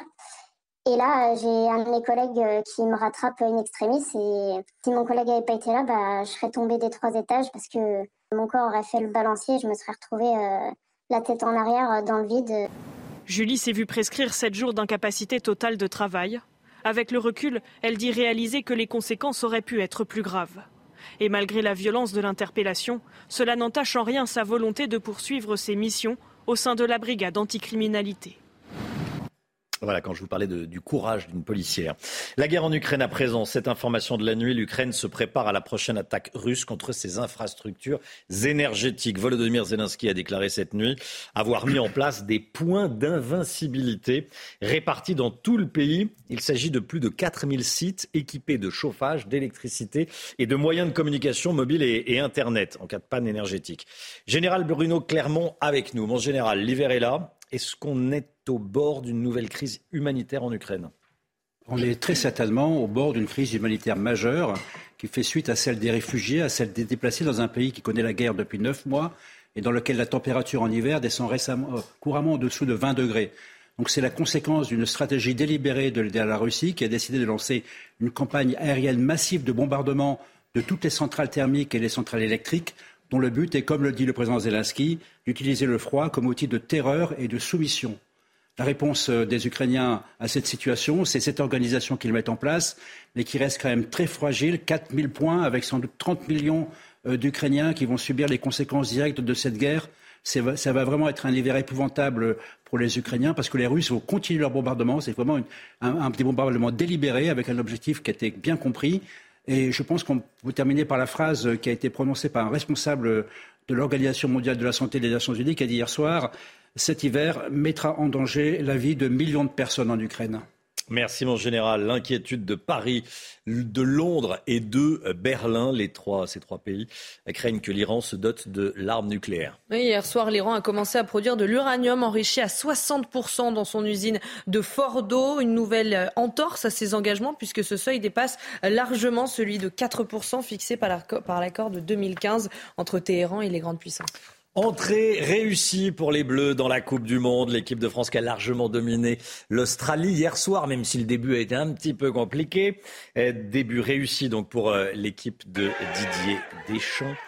Les tenants de titre se sont imposés 4 buts 1, joie des supporters un peu partout en, France. Euh, Olivier Giroud, superstar, hein, il a marqué deux des quatre buts français. Voilà, les matchs des Bleus, c'est à ils sont accessibles sur MyCanal, hein, vous le savez.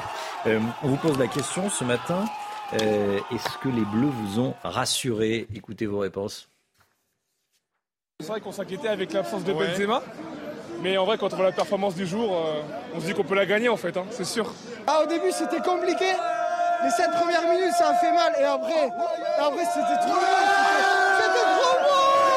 Bien sûr, euh, les Bleus, ils sont très forts, ils sont merveilleux. Hein. Je pense qu'il va gagner les Coupes du Monde. euh. Voilà, et je vous pose la question également sur le compte Twitter de CNews. Victoire des Bleus, est-ce que vous êtes rassurés? C'est très partagé. on peut pas plus. 50-50, c'est 49-51, on est à 52-48. Bref, c'est 50-50. Euh, voilà, c'est très très partagé. Je m'attendais pas à cette, euh, à cette réponse. Vous pouvez, euh, à ce résultat, vous pouvez continuer à aller voter sur le compte Twitter de CNews. David Lisnard est avec nous dans un instant, président de l'AMF, l'Association des maires de France. C'est le congrès de l'AMF. Le président de la République s'y rend aujourd'hui, ne prononcera pas de discours. Tiens, est-ce que David Lisnard le, le regrette? Comment Emmanuel Macron va être accueilli par les maires aujourd'hui? Restez bien avec nous sur CNews. À tout de suite.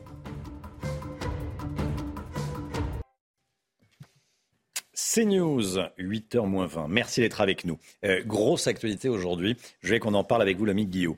Euh, un nouveau patron pour EDF, Luc Raymond. Il va être officiellement nommé aujourd'hui en, en Conseil des ministres. Plusieurs très gros chantiers sont déjà sur son bureau. À commencer par le plus urgent, c'est la relance dès cet hiver des centrales nucléaires à l'arrêt. hein. Oui, elle tourne au ralenti, hein, nos centrales, on en a beaucoup parlé, mais euh, entre les problèmes d'entretien, de corrosion, les grèves hein, qui ont bloqué les opérations de maintenance, la production euh, de ce qui était notre un fleuron euh, est aujourd'hui au ralenti, à peine 30 gigawatts, soit la moitié de la puissance maximum potentielle pour tous nos réacteurs. Rappelons qu'il y en a quand même aujourd'hui euh, 26 à l'arrêt sur 56, et nos centrales tournent à 48% de leur capacité, contre 70% en temps normal. Alors certes, la consommation électrique a tendance à baisser ces dernières semaines, mais EcoWatt alerte déjà sur des risques de coupure en janvier. À plus long terme, Luc Raymond va devoir gérer la mise en service de 6 EPR, c'est les super centrales nucléaires. hein. Oui, ces nouveaux réacteurs voulus par Emmanuel Macron. Les chantiers devraient commencer en 2024 avec une première paire euh, près de Dieppe en 2027, mais il reste plusieurs problèmes techniques euh, à régler sur cette nouvelle génération de, réacteurs. La construction de ces 6 EPR va coûter entre 52 et 56 milliards d'euros. Ils seront complétés par des réacteurs euh, plus petits qui seront également mis en service d'ici euh, 2050. C'est pas tout de suite, mais signe quand même que ce chantier des, EPR est vraiment euh, capital pour euh, Luc Raymond, c'est que eh ça va être sa première visite. Il va se rendre dès demain euh, à Flamanville, sur le site de Flamanville 3, où un réacteur est justement en construction. Et puis autre dossier brûlant, c'est le retour à une EDF 100% publique. hein. Ouais, là encore, c'est pas un petit chantier. Euh, des actionnaires salariés d'EDF ont engagé lundi une nouvelle action en justice pour contester l'opération de renationalisation. Ils remettent en cause en fait les conditions de l'OPA pour obtenir plus que les 12 euros proposés par l'État pour racheter leurs actions. Eux, ils estiment que ces actions en valent au minimum euh, 15 euros. Euh, Et puis il y a aussi le problème de la dette hein, euh, pour euh, EDF. Le nouveau patron va devoir euh, s'atteler à rembourser les 60 milliards euh, de dettes qu'a accumulé euh, EDF. Pour le moment, le groupe a gagné un peu d'argent, mais il n'a pas pu rembourser la dette car il a dû tout réinvestir euh, pour euh, développer le, le nucléaire. Et ce n'est visiblement que le début. Donc beaucoup de chantiers pour ce nouveau président nommé aujourd'hui.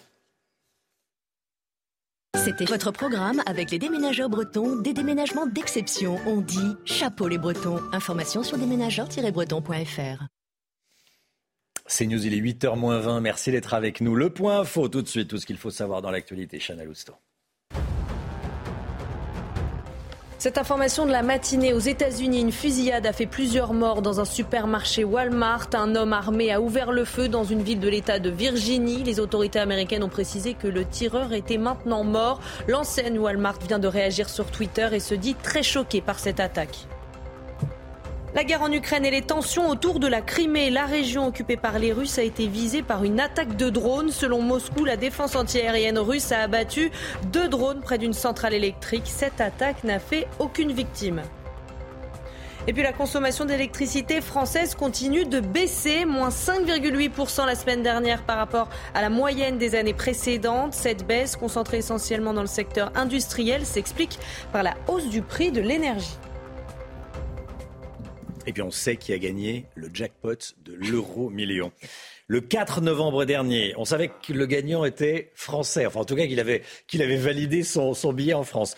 160 millions d'euros, hein 160 millions d'euros. Le regagnant a, a reçu son gain. Il habite dans le Nord. Oui, il s'agit d'un. Dans le Pas-de-Calais. Oui, c'est un couple de euh, sexagénaires qui a joué à Oudin dans le Pas-de-Calais et qui jusque-là n'avait jamais rien gagné. C'est ce qu'ils ont dit. Ils se sont bien rattrapés là. Voilà, hein. c'est ça. Ils se sont sacrément bien rattrapés. 160 millions d'euros. Et voilà, le gagnant a reçu son gain. L'information, c'est que c'est euh, à Oudin, dans le, dans le Pas-de-Calais. Voilà, on savait que c'était en France, euh, mais on ne savait pas où. C'est à Oudin, dans le Pas-de-Calais. Je vais faire un tour, moi. Oui, c'est ça. On va y Oui, aller ce week-end. euh, On ira à Oudin ce week-end. pour vos œuvres, récolter de l'argent pour œuvres. Allez. Euh, la politique, Paul Sugy. C'est une nouvelle affaire dont la droite se serait bien passée à 12 jours de l'élection à la tête du Parti Les Républicains, dont Éric Ciotti est le grand favori. Le PNF, le parquet national financier, a annoncé hier l'ouverture d'une enquête contre le député des Alpes-Maritimes. Il est soupçonné en clair d'avoir fait la même chose que François Fillon? Oui, c'est difficile de ne pas avoir l'affaire Fillon en tête hein, quand on voit les faits qui lui sont reprochés. Alors petit rappel, si vous étiez trop occupé hier à vous intéresser à la sélection de euh, Didier Deschamps pour le mondial, alors Éric Ciotti a employé son ex-épouse euh, comme collaboratrice parlementaire entre 2007 et 2016 pour un salaire qui est jugé excessif par la presse ou en tout cas la presse de gauche, euh, compte tenu du faible nombre d'heures allouées à cet emploi très partiel, hein, quelques heures seulement par semaine. Tout ça n'a rien d'inégal, euh, rien d'illégal, pardon. Ce n'est qu'en 2017 et à la suite évidemment de l'affaire Fillon que le Parlement a voté l'interdiction pour les ministres et les députés d'employer un membre de leur famille comme collaborateur. À ce moment-là, d'ailleurs, Éric Ciotti n'emploie déjà plus son ex-compagne, euh, mais au moment de l'affaire Fillon, donc, et sous la fin de euh, l'avant-dernière législature, plus d'une centaine de députés employaient un membre de leur famille comme collaborateur. C'est en gros euh, un cinquième euh, des députés de l'Assemblée nationale. Au demeurant, c'est d'ailleurs aussi euh, le caractère un petit peu ubuesque de cette interdiction. Euh, interdire de faire travailler un membre de sa famille, ça n'aurait pas concerné Éric Ciotti dès lors que Caroline Magne et lui sont divorcés, car la loi, en effet, n'empêche en rien un député de rémunérer son ex-compagne. C'était le cas notamment hein, du député LR Franck Marlin, qui avait continué, donc malgré cette loi, à employer son ex-épouse comme collaboratrice. C'est une drôle d'idée, mais enfin, euh, la raison d'État, aurait dit Coluche, euh, c'est l'état de raison. Et pour en venir à Éric Ciotti, on lui reproche donc surtout d'avoir permis en même temps à son ex-épouse de cumuler plusieurs autres emplois auprès d'élus proches de lui. Donc à l'Assemblée, mais aussi auprès de la mairie de Nice, du Conseil général des Alpes-Maritimes et puis même d'une autre commune du département. Là encore, c'est pas illégal, hein, tant que Madame Mann s'est acquittée convenablement des prestations pour lesquelles elle était rémunérée. Et c'est ce que maintenant la justice va devoir éclairer. Mais c'est entré ici, Romain, dans un savant jeu de nuances et de subtilités dont le scandale politique ne s'encombre que rarement. C'est sûr que l'enquête tombe mal alors que Éric Ciotti est en pleine course pour la tête du parti. hein. Ah bah oui, comme c'est curieux ce détail.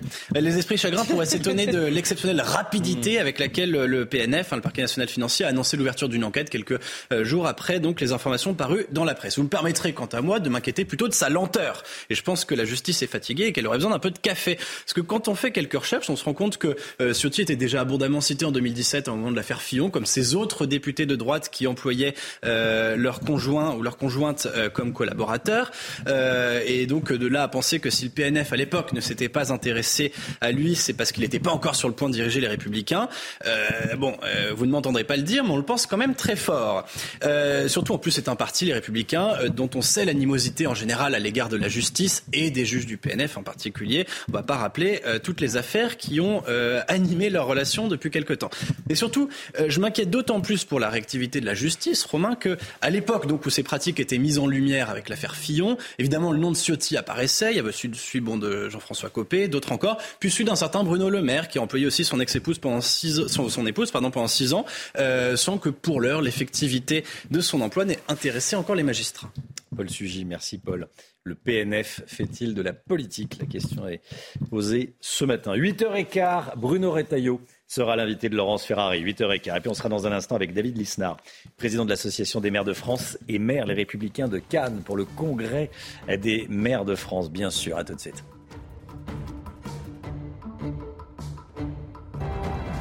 Rendez-vous avec Sonia Mabrouk dans Midi News du lundi au jeudi de midi à 14h. C'est News, il est 8h10. Merci d'être avec nous. David Lisnard est en direct avec nous dans la matinale, président de l'Association des maires de France et maire Les Républicains de Cannes. Bonjour monsieur le maire, bonjour monsieur le président de l'Association des, maires de France. Merci d'être avec nous dans, la matinale.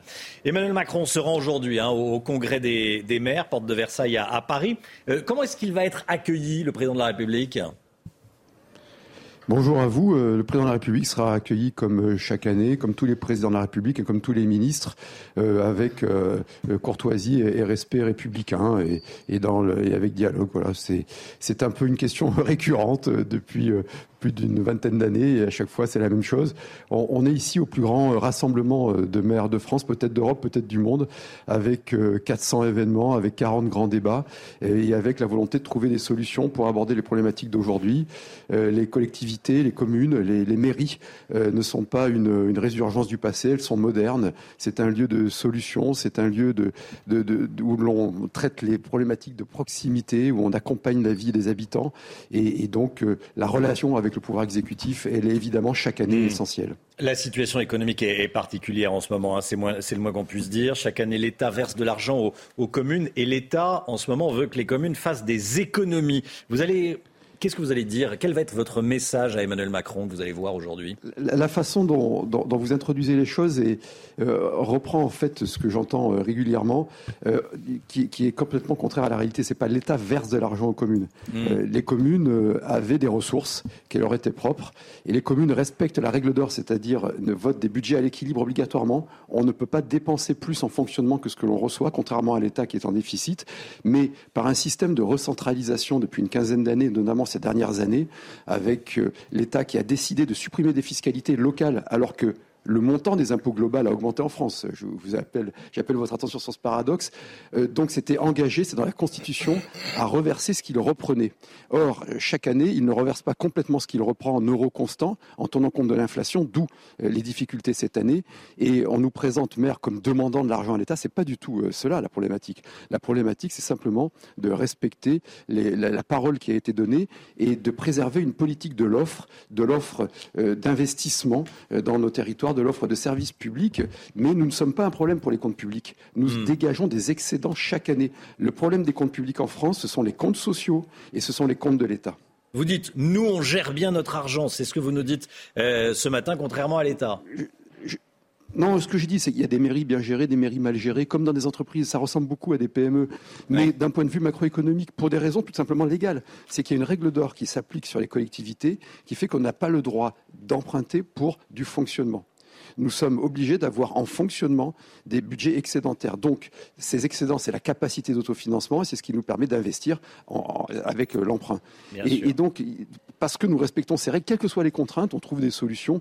Le, mandat de maire, c'est pas un mandat d'affichage, c'est pas un mandat de posture, c'est pas un mandat théâtral, c'est un mandat de, travail, d'exécution, de, management, de, contrôle. Et que l'on soit dans un village euh, avec très peu d'habitants, une commune rurale, ou qu'on soit dans une grande ville, quelle que soit la qualité de notre gestion, il y a des règles comme en entreprise que l'on doit respecter. Il y a une sorte de, depuis quelques années, de, théâtre un peu infantilisant où on dit l'État aide ou l'État n'aide pas assez, euh, peut-être de notre faute aussi d'ailleurs. Et, je crois qu'il faut en sortir avec ce discours parce qu'il il, laisse apparaître une forme de paternalisme qui, à mon avis, n'est pas sain et n'est pas révélateur de la réalité de notre démocratie locale. Les hmm. collectivités territoriales en France, malgré peut-être trop d'échelons, malgré le millefeuille, représentent 19% du total de la dépense publique. La moyenne européenne, c'est entre 31 et 40 selon le degré de centralisation ou de décentralisation. Donc vous le voyez, euh, il ne s'agit pas de dire que toutes les villes sont bien gérées, etc. Mais c'est aux habitants d'en décider, c'est aux habitants de s'investir d'un point de vue civique. Mais si on reste dans cette approche un peu paternaliste, euh, avec ces discours de, communication, eh bien on alimente la crise civique qui aujourd'hui est un, problème majeur. Les taux d'abstention, les violences sur les élus, etc. Nous sommes face à un défi civique, à un défi écologique, à un défi économique, à un défi démographique. Et les maires sont en première euh, ligne. Les maires, nous voulons pouvoir bosser, tout simplement. Sur tous ces défis. Une dernière question, David Lisnard, une réponse rapide et courte, s'il vous plaît. Euh, un maire sur trois agressé ou menacé, d'après une étude du CEVIPOF que vous avez certainement lue. Euh, qu'est-ce qu'il faut faire? Oui, et puis en plus une dynamique, c'est-à-dire qu'une augmentation, euh, euh, et euh, c'est vrai dans nos, dans nos études à MF Semifov, c'est vrai aussi dans les statistiques du ministère de l'Intérieur, des agressions à la fois physiques ou de la diffamation, de la calomnie croissante. Bien, c'est ce que je disais tout à l'heure, c'est d'abord il faut des réponses pénales, comme pour tous les Français agressés. Les maires, c'est des, des, habitants parmi les habitants, mandatés par les habitants. Donc il faut qu'il y ait un suivi pénal, une exécution pénale, pour que les gens qui tombent dans la facilité de la violence soient sanctionnés. et puis parallèlement, c'est tout un problème de civilisation et de société, comment on arrive à nouveau à créer un élan civique, à se sentir co-responsable de l'espace public, à, recréer de la raison critique, à du dialogue ferme, tonique mais respectueux. Et ma réponse, vous voyez, sera s'arrêtera là. Rassurez-vous. Merci, beaucoup, monsieur le maire. Merci beaucoup, monsieur le président de l'Association des maires de France, d'avoir pris quelques minutes pour être avec nous dans la, dans la matinale de CNews. Bonne, journée, à vous, bon congrès. voilà, et vous allez recevoir le président de la République aujourd'hui, on l'a compris. L'instant musique tout de suite. Votre programme vous est présenté par IG Conseil. Les économies d'énergie sont l'affaire de tous. Votre projet chauffage-isolation, notre mission. Voilà, la musique. Allez, I drink wine. On voit un, verre de vin qu'on consomme avec modération, bien sûr. Le nouveau single d'Adèle, c'est tout de suite.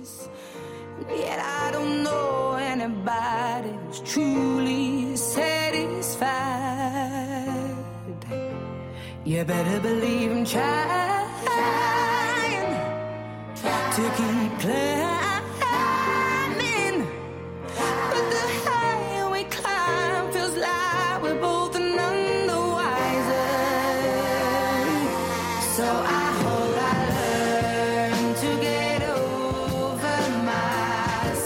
programme vous a été présenté par IG Conseil. Les économies d'énergie sont l'affaire de tous. Votre projet chauffage-isolation, notre mission.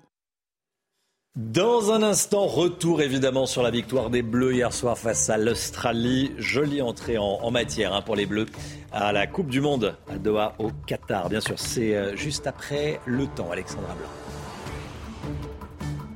Et hop, France par brise. En cas de bris de glace, du coup, vous êtes à l'heure pour la météo avec France par brise et son prêt de véhicule. Ravi de vous retrouver avec des conditions météo une nouvelle fois assez mitigées aujourd'hui, même si on tend vers l'amélioration, puisque ce matin on avait beaucoup de pluie, beaucoup de vent, mais dans l'après-midi, eh bien, les conditions météo vont s'améliorer avec la perturbation qui va se décaler sur les régions de l'Est. On va retrouver du mauvais temps, notamment entre les Ardennes, la Lorraine, la Lorraine, pardon, l'Alsace, la Bourgogne, encore en redescendant euh, vers les Alpes, avec d'ailleurs toujours de la neige au-delà de 2000-2200 mètres d'altitude. Mais à l'arrière, regardez, on retrouve de belles éclaircies avec une alternance de nuages et de quelques éclaircies. On retrouve également de bonnes rafales de vent hein, sur la façade ouest, près des côtes de la Manche ou encore autour du golfe d'Union. Regardez la tramontane qui soufflera localement jusqu'à 90 km par heure. On retrouvera du vent également du côté de la Corse, mais rien à voir avec ce que vous avez eu hier. Hier, on a eu localement jusqu'à 145 km heure de vent sur le sud de la Corse. Donc un temps assez variable aujourd'hui. Côté température, ça reste à peu près stationnaire. Température conforme au normal de saison. 10 degrés en Bourgogne, 16 degrés en moyenne pour Bordeaux, 17 degrés à Toulouse et tout de même 20 degrés à Perpignan. Là, on est clairement légèrement au-dessus des normales de saison. Vous aurez 11 degrés à Lille et 14 degrés du côté de Rennes. Demain, on va retrouver des températures à peu près stationnaires avec une amélioration, notamment euh, sur les régions de l'Est, puisque sur le nord-ouest, on va retrouver dans l'après-midi une nouvelle perturbation assez active avec toujours du vent. On a beaucoup de vent entre la Bretagne, la pointe du Cotentin, la côte d'Opale ou encore en redescendant euh, vers les Charentes. On retrouve également du mauvais temps euh, sur l'extrême sud-ouest. Côté température, je vous le disais, pas de changement. Température toujours de saison. L'amélioration est attendue ce week-end en revanche. Et hop, France par brise. Malgré votre bris de glace, du coup, vous étiez à l'heure pour la météo avec France par brise et son prêt de véhicule. C'est News et les 8h. Bienvenue à tous. Merci d'être avec nous. À la une, évidemment, la victoire des Bleus 4-1 face à l'Australie après un démarrage un peu diesel, comme on dit.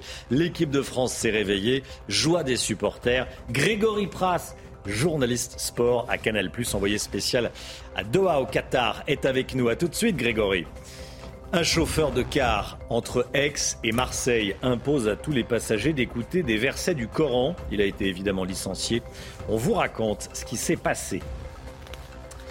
Un député La France Insoumise, une députée en l'occurrence, qui soutient un délinquant ivoirien multirécidiviste, députée franco-ivoirienne. Des élus réclament la fin de la binationalité pour nos députés.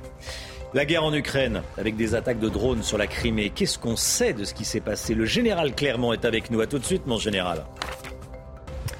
Et tout d'abord, cette information tombée il y a quelques instants à Jérusalem, au moins 15 personnes ont été blessées. Il y a un mort, dont deux graves, dans des explosions. Il y a eu deux explosions à deux arrêts de bus différents de la ville. La police israélienne parle d'attaque à la bombe. Et il y a donc un mort, un mort dans ces attaques. On l'a appris il y a quelques instants. Entrée réussie pour les Bleus. L'équipe de France a largement dominé l'Australie hier soir pour son premier match de Coupe du Monde. Les tenants du titre se sont imposés 4 buts 1, notamment grâce à un doublé d'Olivier Giroud, Chana. Un match également marqué par la blessure de Lucas Hernandez qui est forfait euh, pour le reste du mondial, mais ça n'a pas gâché la fête du côté des supporters. Loin de là, vous allez voir qu'ils sont plutôt euh, confiants pour la suite. Reportage dans des bars parisiens avec Charles Pousseau et le récit d'Augustin Donadieu. Une ferveur retrouvée. Au terme de 97 minutes palpitantes, et malgré la sortie sur blessure du latéral gauche Lucas Hernandez, un nom est sur toutes les lèvres. Giroud fait un très bon match. Giroud fait un très bon match. Giroud, euh, depuis, des années, il est là, Giroud. Enfin, non, je suis confiant sur Giroud. Alors après cette victoire 4-1 contre l'Australie, les pronostics vont bon train. Il va falloir y aller petit à petit, mais euh, je pense 8 c'est c'est le minimum qu'on puisse faire. J'ai vu que l'Argentine nous avait perdu. Si on est pour les 8 ça va être compliqué, mais, euh, mais ça va le faire. On l'a fait il y a 4 ans, on peut le refaire en vrai. Tandis que d'autres voient même plus loin. Une chose est sûre, les champions du monde en titre ont déjà remporté le soutien de leurs supporters.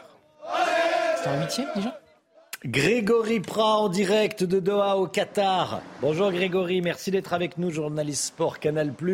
Euh, une entrée en lice réussie pour les Bleus, on peut le dire Oui, effectivement, rendez-vous compte, c'est euh, depuis 2006 euh, que le tenant du titre ne s'était pas imposé dans son match, dans son match d'ouverture. C'est donc une vraie performance qu'a réalisé euh, l'équipe de France. Et puis vous l'avez dit, ça n'est pas une petite victoire. Hein, ce succès 4 buts 1 face à l'Australie qui a mis en lumière de nombreuses qualités de cette équipe de France et qui a aussi commencé à éliminer quelques doutes qu'on avait eu après l'escalade de blessures avant même l'annonce de la liste de Didier Deschamps. D'abord les points positifs c'est l'attaque de cette équipe de France, euh, puisque Olivier Giroud a rejoint Thierry Henry au titre de meilleur buteur de l'histoire de l'équipe de France avec ses euh, deux buts hier soir. Il en totalise désormais 51. Il est co-meilleur buteur donc de l'histoire euh, des Bleus avec Thierry Henry. Une performance remarquée également grâce à Kylian Mbappé, à la performance d'Antoine Griezmann dans ce rôle de meneur de jeu, de milieu de terrain offensif. Il a fait briller l'attaque de l'équipe de France. Et puis il y avait une interrogation effectivement au milieu de terrain euh, avec les, les forfaits d'Engolo Kanté et de Paul Pogba.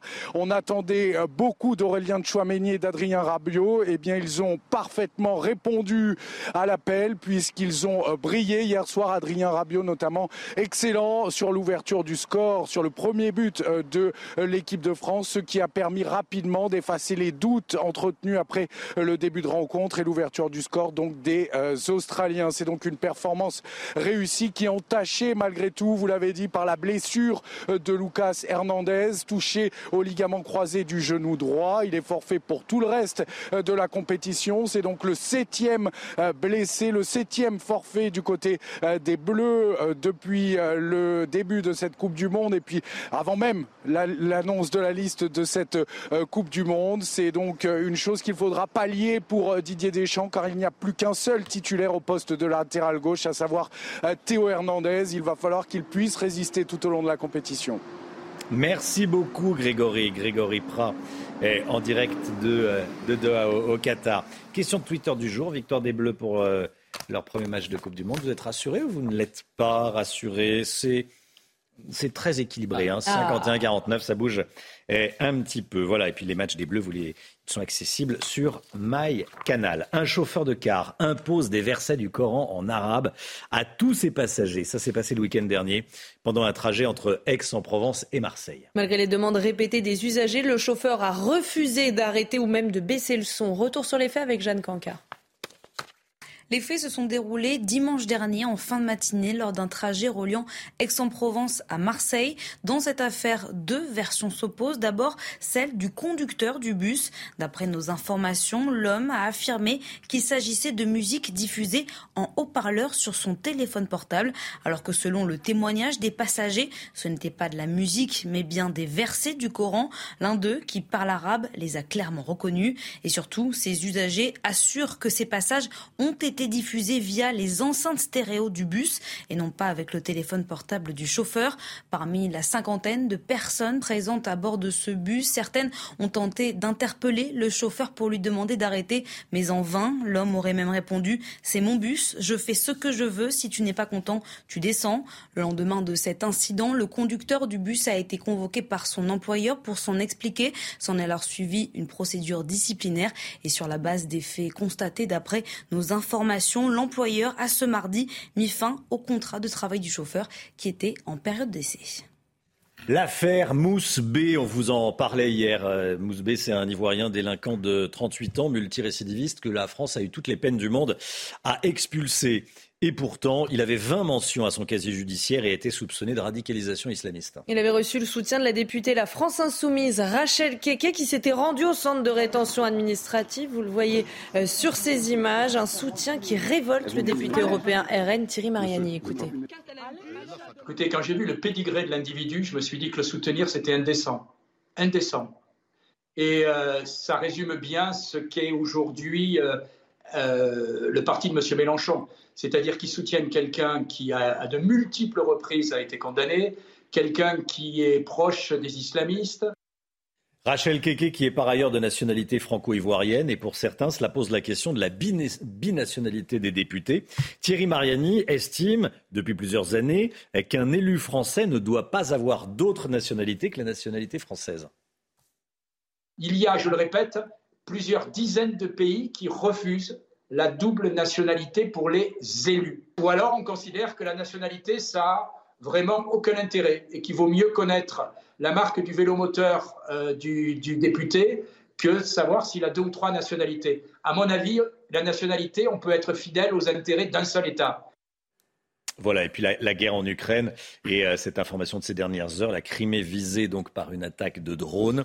Selon Moscou, la défense antiaérienne russe a abattu deux drones près d'une centrale électrique de la région, une attaque qui n'a fait aucune victime ni euh, dommage sur des infrastructures civile. Je rappelle cette information que je vous donnais euh, dès le début du, euh, du, journal. Donc un mort dans des attaques à la bombe à Jérusalem. Information fournie par la police israélienne. on va peut-être revoir les images. un mort dans les attaques à la bombe à Jérusalem. 8h09. Restez bien avec nous dans un instant la politique. Laurence Ferrari reçoit ce matin Bruno Retailleau. À tout de suite.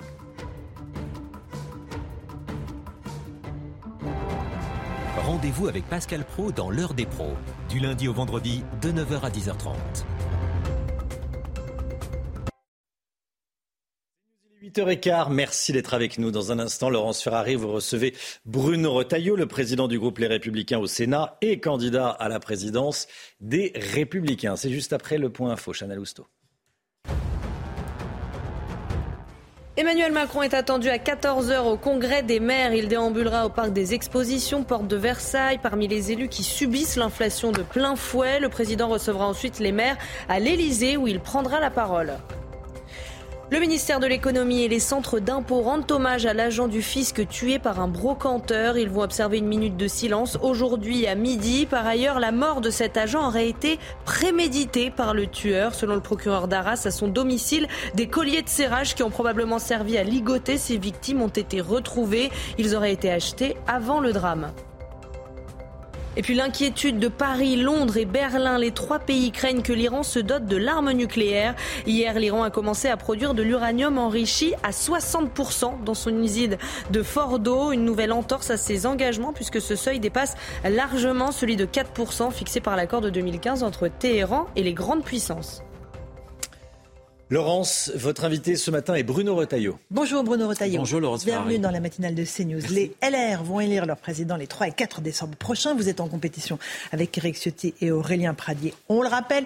Et la droite est à nouveau dans un contexte de boule puante, de, euh, d'affaires. Celle-ci vive Eric Ciotti. C'est une malédiction ou pas? Euh, non, moi j'ai pas d'informations du tout sur ce fond de cette affaire. Je ferai pas de commentaire. Euh, le seul commentaire que je m'autoriserai à faire, c'est que la justice en France est indépendante, mais elle doit être aussi impartiale. Et quand on choisit euh, ce type de calendrier à quelques jours d'une élection, qui est une élection importante, évidemment, on prête le flanc aux critiques et notamment aux doutes, aux soupçons. La, justice est politisée, instrumentalisée, selon vous? Une partie de la justice, une partie des magistrats est politisé. On l'a bien vu avec le mur des camps. J'ai toujours été assez réticent sur euh, l'idée qu'on peut se syndicaliser dans la justice. Il y a des corps d'État qui ne peuvent pas se syndicaliser, les préfets, les, militaires. Et, cette euh, triste affaire, vous vous souvenez, le mur des camps avait montré une justice qui était une justice qui ne rendait pas la justice au nom du peuple français, mais au nom d'une idéologie gauchisante. Ça vous rappelle l'affaire Fillon que vous avez vécue au premier plan Bien sûr, bien sûr, parce que là encore, il y a, eu un calendrier électoral qui a été bousculé, une sorte de guet-apens judiciaire à l'époque. Donc ne tombez pas là-dedans, c'est ce que vous dites euh, à, vos électeurs, euh, aux adhérents LR qui vont voter Écoutez, je, suis persuadé que les adhérents LR, ils sont autonomes et, donc ils jugeront en fonction du fond. C'est ce que j'espère. D'ailleurs, euh, moi, je suis attaché au débat d'idées, vous voyez. Donc, euh, je, trouve que ce, genre d'affaires qui percutent euh, une campagne électorale percute aussi, en réalité, la discussion au fond. Et aujourd'hui, je pense qu'au point de faiblesse qu'on a atteint, nous, LR, on mhm. doit plus que jamais avoir ce débat de fond pour pouvoir se refonder. On a déboussolé nos électeurs parce qu'ils ne savent plus ce que l'on pense. Alors, qu'est-ce que vous portez comme valeur? Vous voulez une droite fière de ses valeurs avec une ligne claire sur le régalien et l'économique. Mais, concrètement, ça veut dire quoi tout ça? Ah, Très concrètement, moi je veux euh, certainement pas euh, la droite, euh, la simili-droite d'Emmanuel Macron, ni celle de Marine Le Pen. Ce que je veux, c'est une, droite qui soit fière, fière de ses propres valeurs. je ne veux pas d'une synthèse molle.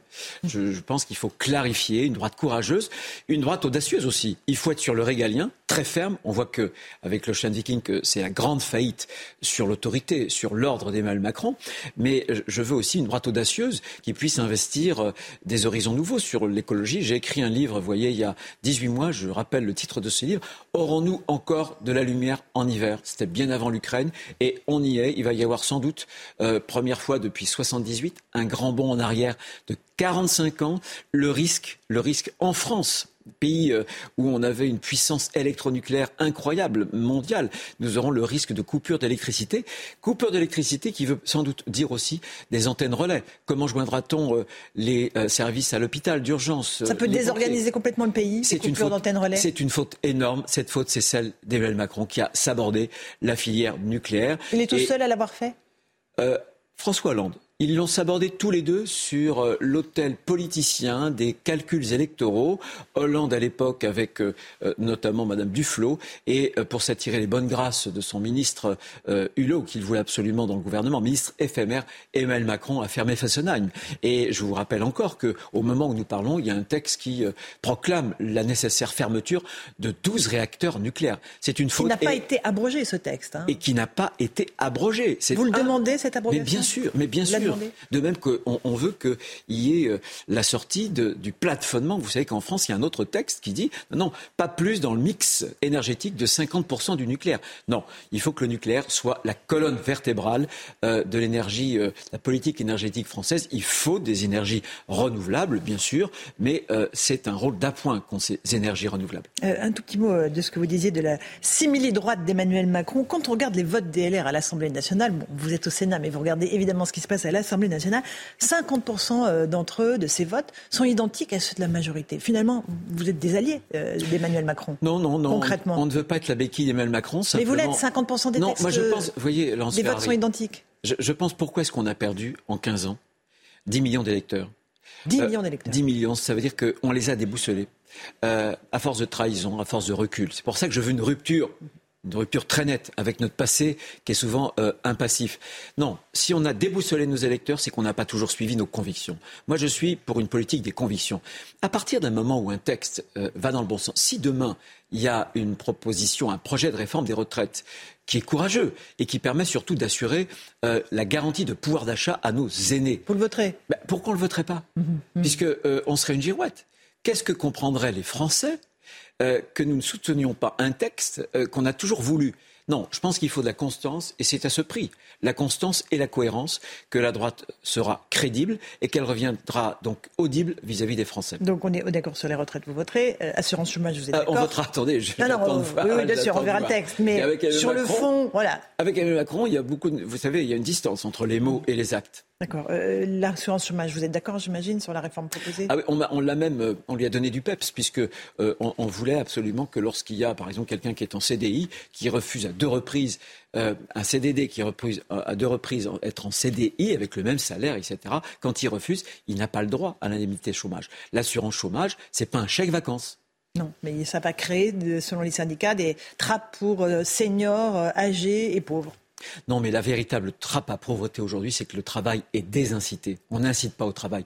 C'est ce qui a rendu On ne le valorise pas assez. On ne le valorise pas assez. Et évidemment, moi je suis pour créer une allocation sociale unique, c'est-à-dire qu'on prend tous les minima sociaux, on les fusionne dans une allocation sociale unique qu'on caperait à 70 ou 75% du SMIC pour s'assurer qu'il y a toujours un écart entre les revenus de l'assistanat et les revenus du travail. Il faut que ceux qui travaillent euh, puissent avoir l'assurance que c'est plus valorisé. Et les heures sup Bien sûr, bien sûr.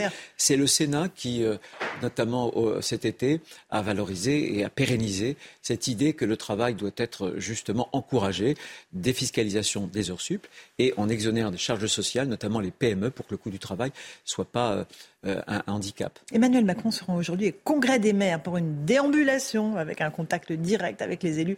Qu'est-ce qu'il va entendre? Il va entendre quoi de la part Il fait une déambulation. Il n'a certainement pas voulu euh, les avoir euh, en, grande réunion. Il n'a pas fait de discours? Ouais. Pas de discours. C'est un changement notable. Voilà.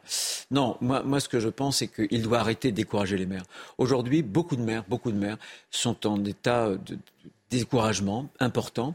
vous savez, ils sont coincés euh, dans un étau, par le haut et par le bas. Par le haut, c'est avec un État qui produit toujours plus de normes et qui leur donne des injonctions totalement contradictoires. Le matin, on disait on leur dit construisez plus de logements et le soir, on leur met des bâtons dans les roues à force de réglementation. Ils sont en permanence dans l'empire du CERFA, dans euh, le royaume du formulaire. Ils n'en peuvent plus. Ça, c'est par le haut et par le bas, ils ont des administrés qui deviennent de plus en plus exigeants. Et violents parfois et violents. Les, précisément, euh, vous savez qu'en un an, les violences contre les élus ont augmenté de plus de 55%. C'est la raison pour laquelle, dans un texte, on a voulu durcir justement les sanctions, notamment en termes d'amende, les sanctions pénales pour euh, ceux qui, euh, justement, commettent ce genre de choses contre les élus. Est-ce que l'État accompagne assez les communes qui sont étranglées par la hausse des factures d'énergie? Est-ce qu'il faut faire plus? Est-ce qu'il faut arriver à une économie assistée quasiment Enfin, en tout cas, les aider euh, Non, mais le rôle, non, autant je suis pour la fin du quoi qu'il en coûte, autant je pense que le, rôle de l'État quand on est dans une crise, c'est d'être un bouclier. Nous venons de proposer au Sénat des solutions justement pour que les communes puissent encaisser euh, cette énorme euh, augmentation euh, des tarifs de l'électricité. Je veux rappeler que celui qui est, comment dirais-je, à l'origine de tout cela, c'est le gouvernement, c'est Emmanuel Macron. Si l'électricité est chère aujourd'hui en France, c'est parce qu'elle est rare. Alors, bien sûr, il y a eu la guerre en Ukraine. Oui, il y a la guerre en Ukraine, c'est pas Emmanuel Macron. Mais j'ai écrit mon bouquin aurons-nous le titre, aurons-nous encore de la lumière en hiver? C'est pas un spot publicitaire, mais, euh, avant l'Ukraine. Donc on savait ce qui allait arriver et, on y arrive. Et, ça met beaucoup de communes, comme beaucoup d'entreprises. Je, suis euh, vis-à-vis des communes extrêmement inquiet. Je le suis encore plus vis-à-vis -vis des entreprises. Je pense qu'il y a un tsunami qui se prépare. De faillite Autant de faillite et autant le gouvernement avait vu venir les choses au moment de la crise du Covid, autant là, euh, il a fait preuve d'aveuglement. Et je crains énormément pour notre appareil de production. Je crains énormément pour une vague de délocalisation, notamment aux États-Unis, là où l'énergie est bon marché. Euh, l'océan Viking, vous l'avez évoqué au début de notre entretien. Le bilan du nombre de migrants toujours au centre de Toulon, a priori, euh, il ne reste que deux personnes. C'est un fiasco. Deux autres ont été expulsés hier vers le Mali, a dit Gérald Darmanin. Fiasco Fiasco Bien sûr, routes, des routes, des routes. Euh, choisissons le, ce que l'on veut. Euh, le champ Viking, pour moi, euh, c'est une leçon de choses. C'est une leçon de choses offerte aux yeux des Français, ce qui se pratique en réalité euh, chaque jour en France. Leçon de choses, fiasco politique. On laisse entrer un bateau, ce qui, signifie qu'on donne un signal au monde entier, et notamment aux passeurs, que la France est le ventre mou de l'Europe. Euh, leçon de choses en termes juridiques, fiasco total sur ce plan euh, juridique, sur le plan de la, de la surveillance. Moi, je pense que Emmanuel Macron ne veut pas reprendre en main parce qu'il est progressiste dans sa tête. Il pense qu'il faut effacer les frontières. C'est vraiment son idéologie. Et moi, je pense, je propose, j'ai mis deux choses sur la table. Un, qu'on arrête les pompes aspirantes, puisque la France est de tous les pays européens celui qui présente le plus d'avantages sur le droit d'asile, sur l'accès aux soins gratuits pour les clandestins et aussi sur le regroupement familial. Donc, on arrête les pompes aspirantes et il faudra faire demain un grand référendum pour que ce soit aux Français de décider quelle est la politique migratoire qu'ils souhaitent. Si on ne le fait pas, vous aurez des juges, des jurisprudences qui contrediront ce que le Parlement pourrait voter. Ce qui a été le cas. Un tout petit mot de Gérald Darmanin qui a traité l'Italie de Giorgia Meloni d'ennemi de la France. C'est lamentable. Il devrait s'excuser. Je lui demande de s'excuser. Il euh, reproche euh, à l'Italie ses propres faiblesses. Eh bien, écoutez, euh, le message est passé ce matin sur CNews. Un tout petit mot de cette élection dans laquelle vous concourez. des sondages internes vous donnent gagnant. Est-ce qu'il faut être prudent Bruno Retailleau Il faut être prudent, bien sûr, il faut être prudent. Une, chose est sûre, c'est que je ne suis pas parti favori. Mhm. Et une chose est sûre, c'est que la dynamique de campagne joue pour moi. Pourquoi? Parce que d'abord, je suis un homme libre. Personne ne me tient par la barbichette, pas plus que je ne tiens quiconque par la barbichette. Et cette liberté, elle est fondamentale. Elle est fondamentale parce qu'il va falloir tout changer. Si on ne change que le nom, la marque est morte, eh bien, on mourra. Eh bien, cette liberté, je l'utiliserai pour rendre le parti à ses militants, euh, pour qu'on puisse reconstruire une droite, un grand parti qui sera populaire, qui sera patriote et qui aura vocation à fédérer tous les électeurs de droite tous les électeurs de droite. Je tendrai la main, bien sûr, à ceux qui ont voté Macron, Zemmour ou même le Pen, euh, et nous referons et nous rebâtirons un espace politique avec, euh, sur le plan économique, une exigence, ce que n'est pas du tout, par exemple, Madame Le Pen. Son programme est beaucoup plus proche de celui de Monsieur Mélenchon, mais aussi avec euh, sur, l'économie en tout cas, sur le régalien, mm. la fermeté, l'ordre, l'autorité, ce que n'a pas Monsieur Macron, et cette idée que la droite doit porter aussi un projet de civilisation au moment où le wokisme, les idéologies de la déconstruction, l'islamisme sont en train d'essayer de saper les piliers de notre civilisation. Mais vous qui prenez la clarté, pourquoi ne pas dire ce projet-là que je porte, que je porte devant les électeurs LR, je pourrais le porter en 2027 devant les Français C'est-à-dire moi-même être candidat à la présidence. Je vais vous dire non parce que. Vous allez me dire c'est trop tôt. Non, non, non, non, non, je, Mais soyons clairs, je soyons dis clairement, bah, je le dis très clairement, je ne suis pas euh, candidat à l'élection présidentielle, je suis candidat à l'élection de mon parti. Pourquoi? Parce que je sais parfaitement que si on se transporte déjà dans la guerre des égaux, sur l'élection présidentielle, on ne refondera rien du tout. Il ne faut pas mettre la charrue avant les bœufs. Il y a d'abord la refondation, la refondation mhm. les idées, et ensuite il y aura l'incarnation. Donc c'est trop tôt pour mettre Laurent Vauquier comme candidat naturel de la droite? Pour cette raison-là, mais c'est aussi une autre raison pour euh, ce candidat ou, un autre, je, je, le redis, parce que si jamais on trébuche aux européennes en 2024, on va l'électrocuter. Voilà. Mhm. je pense que une chose, chaque chose en son temps. Il y a l'élection du mois de décembre, il y aura l'élection européenne. J'espère qu'on aura l'occasion de faire un bon score, et puis ensuite l'élection. Mais soyons clairs, vous ne vous interdisez rien. Les, Français, les gens qui ont peut-être voté pour vous lors de cette élection interne, ont besoin de savoir où vous allez au fond. Je, bien, ils savent exactement ce que. Moi, j'ai euh, des convictions qui sont euh, chevillées au cœur. Voilà, et c'est ça qui va nous permettre euh, de nous relever. Ce que je leur dis, c'est que je suis uniquement candidat à l'élection du mois de décembre prochain et je veux rebâtir un vrai parti de droite. Voilà. Vous avez une idée du nom que vous voudriez lui donner à ce parti? Oui, mais je ferai trancher les militants. Quand je vous dis que je veux faire un parti euh, populaire, que je veux rendre le parti à nos militants, eh bien par référendum interne, je les consulterai régulièrement. Euh, à chaque fois, ce soit, que ce ne soit pas des chapeaux à plumes qui tranchent les grandes orientations stratégiques, que ce soit vraiment les militants. La démocratie interne, c'est ce que je veux. Merci beaucoup Bruno Retailleau d'être venu ce matin dans la matinale de CNews à Bourg-en-Manézard pour la suite.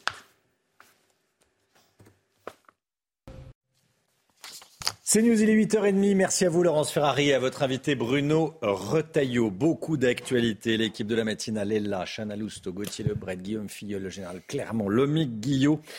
Beaucoup d'actualités. On va commencer par cette histoire qui vous fait beaucoup réagir. Tentative de meurtre sur une policière de 26 ans, une jeune policière qui a échappé à la mort de justesse. Ça s'est passé le week-end dernier, pendant une interpellation dans un quartier de Champigny-sur-Marne, près de Paris. Cette policière de la BAC poursuivait un trafiquant de drogue présumé sur le toit d'un immeuble quand l'individu a tenté de la faire tomber dans le vide. Elle a failli tomber du troisième étage, mais heureusement, un de ses collègues l'a rattrapée in extremis. Cette policière a accepté de témoigner anonymement pour CNews. Voyez ce récit de Sophia Dolé. Alors qu'elle patrouille avec un collègue dans ce quartier de Champigny-sur-Marne, La policière de 26 ans que nous appellerons Julie repère un jeune homme déjà condamné pour trafic de stupéfiants. À leur arrivée, il prend immédiatement la fuite et tente de se réfugier dans l'appartement familial au troisième étage d'un immeuble. Sur le palier, il assène un premier coup au visage de la jeune femme. C'est à ce moment-là que la famille du suspect tente violemment d'empêcher l'arrestation.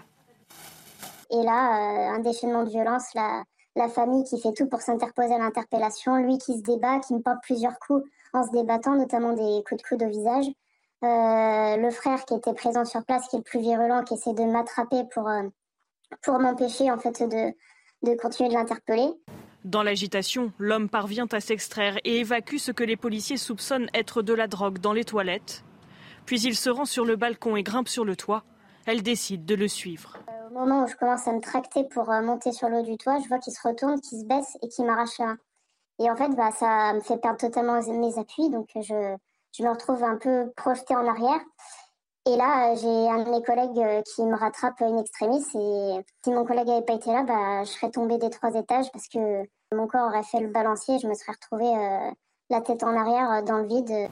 Julie s'est vue prescrire sept jours d'incapacité totale de travail. Avec le recul, elle dit réaliser que les conséquences auraient pu être plus graves. Et malgré la violence de l'interpellation, cela n'entache en rien sa volonté de poursuivre ses missions au sein de la brigade anticriminalité.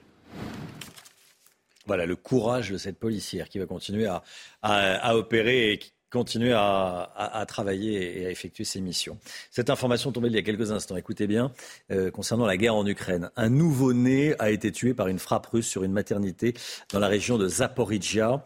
C'est euh, annexé par Moscou dans le sud de l'Ukraine. C'est ce qu'affirment les services d'urgence ukrainiens. C'est une information des services d'urgence ukrainiens. Un nouveau-né tué dans une frappe russe sur une maternité dans la région de Zaporizhia.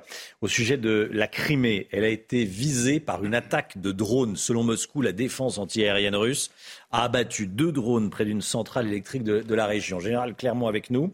Euh, mon général, qu'est-ce qu'on sait de cette attaque sur la Crimée? D'abord, elle a été euh, annoncée par la partie russe, hein, euh, le gouverneur de la région de Sébastopol. Euh, on a vu des images d'ailleurs d'interception. Du, côté ukrainien, ça n'a pas été confirmé. C'est rarement confirmé du côté ukrainien l'attaque sur la Crimée. Il y en a eu quelques-unes depuis très peu, en fait, depuis le début de la guerre. quatre principales. Donc, l'objectif, quand même, pour l'Ukraine, c'est de rappeler qu'il il, veut récupérer la Crimée, que les troupes ukrainiennes, avec la prise de Kherson, sont maintenant à moins d'une centaine de kilomètres de la Crimée. Et donc, on, on se prépare à une, offensive sur la Crimée et les, Russes prennent effectivement des lignes défensives à condition que les Occidentaux acceptent cette affaire de la Crimée. Je pense que c'est un des objets des débats euh, des prochains jours. L'inquiétude se et l'Ukraine plus précisément se prépare à la prochaine attaque russe contre des infrastructures énergétiques. Volodymyr Zelensky a déclaré cette nuit avoir mis en place des points d'invincibilité répartis dans tout, le pays, dans tout le pays. Des points d'invincibilité.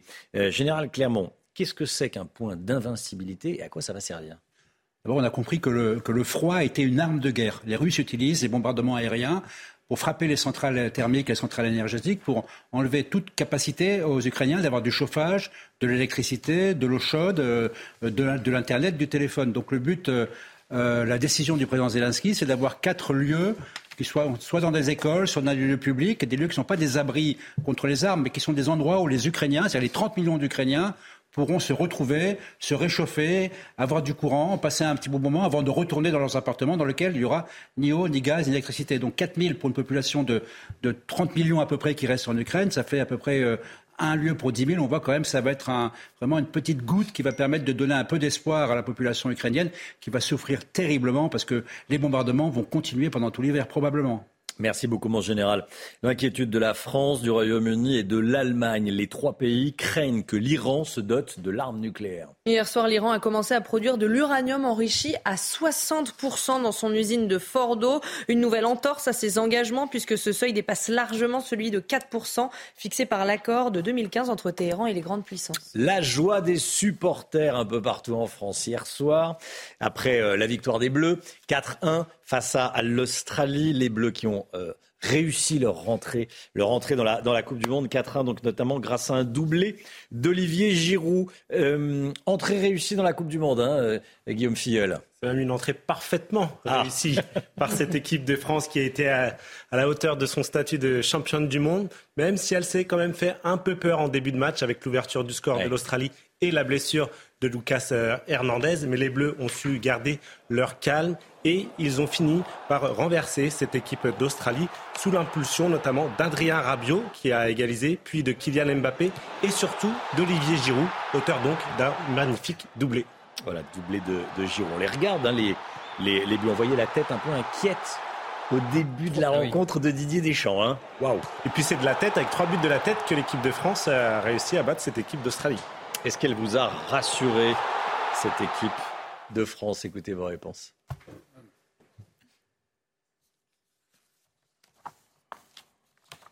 C'est vrai qu'on s'inquiétait avec l'absence de Benzema.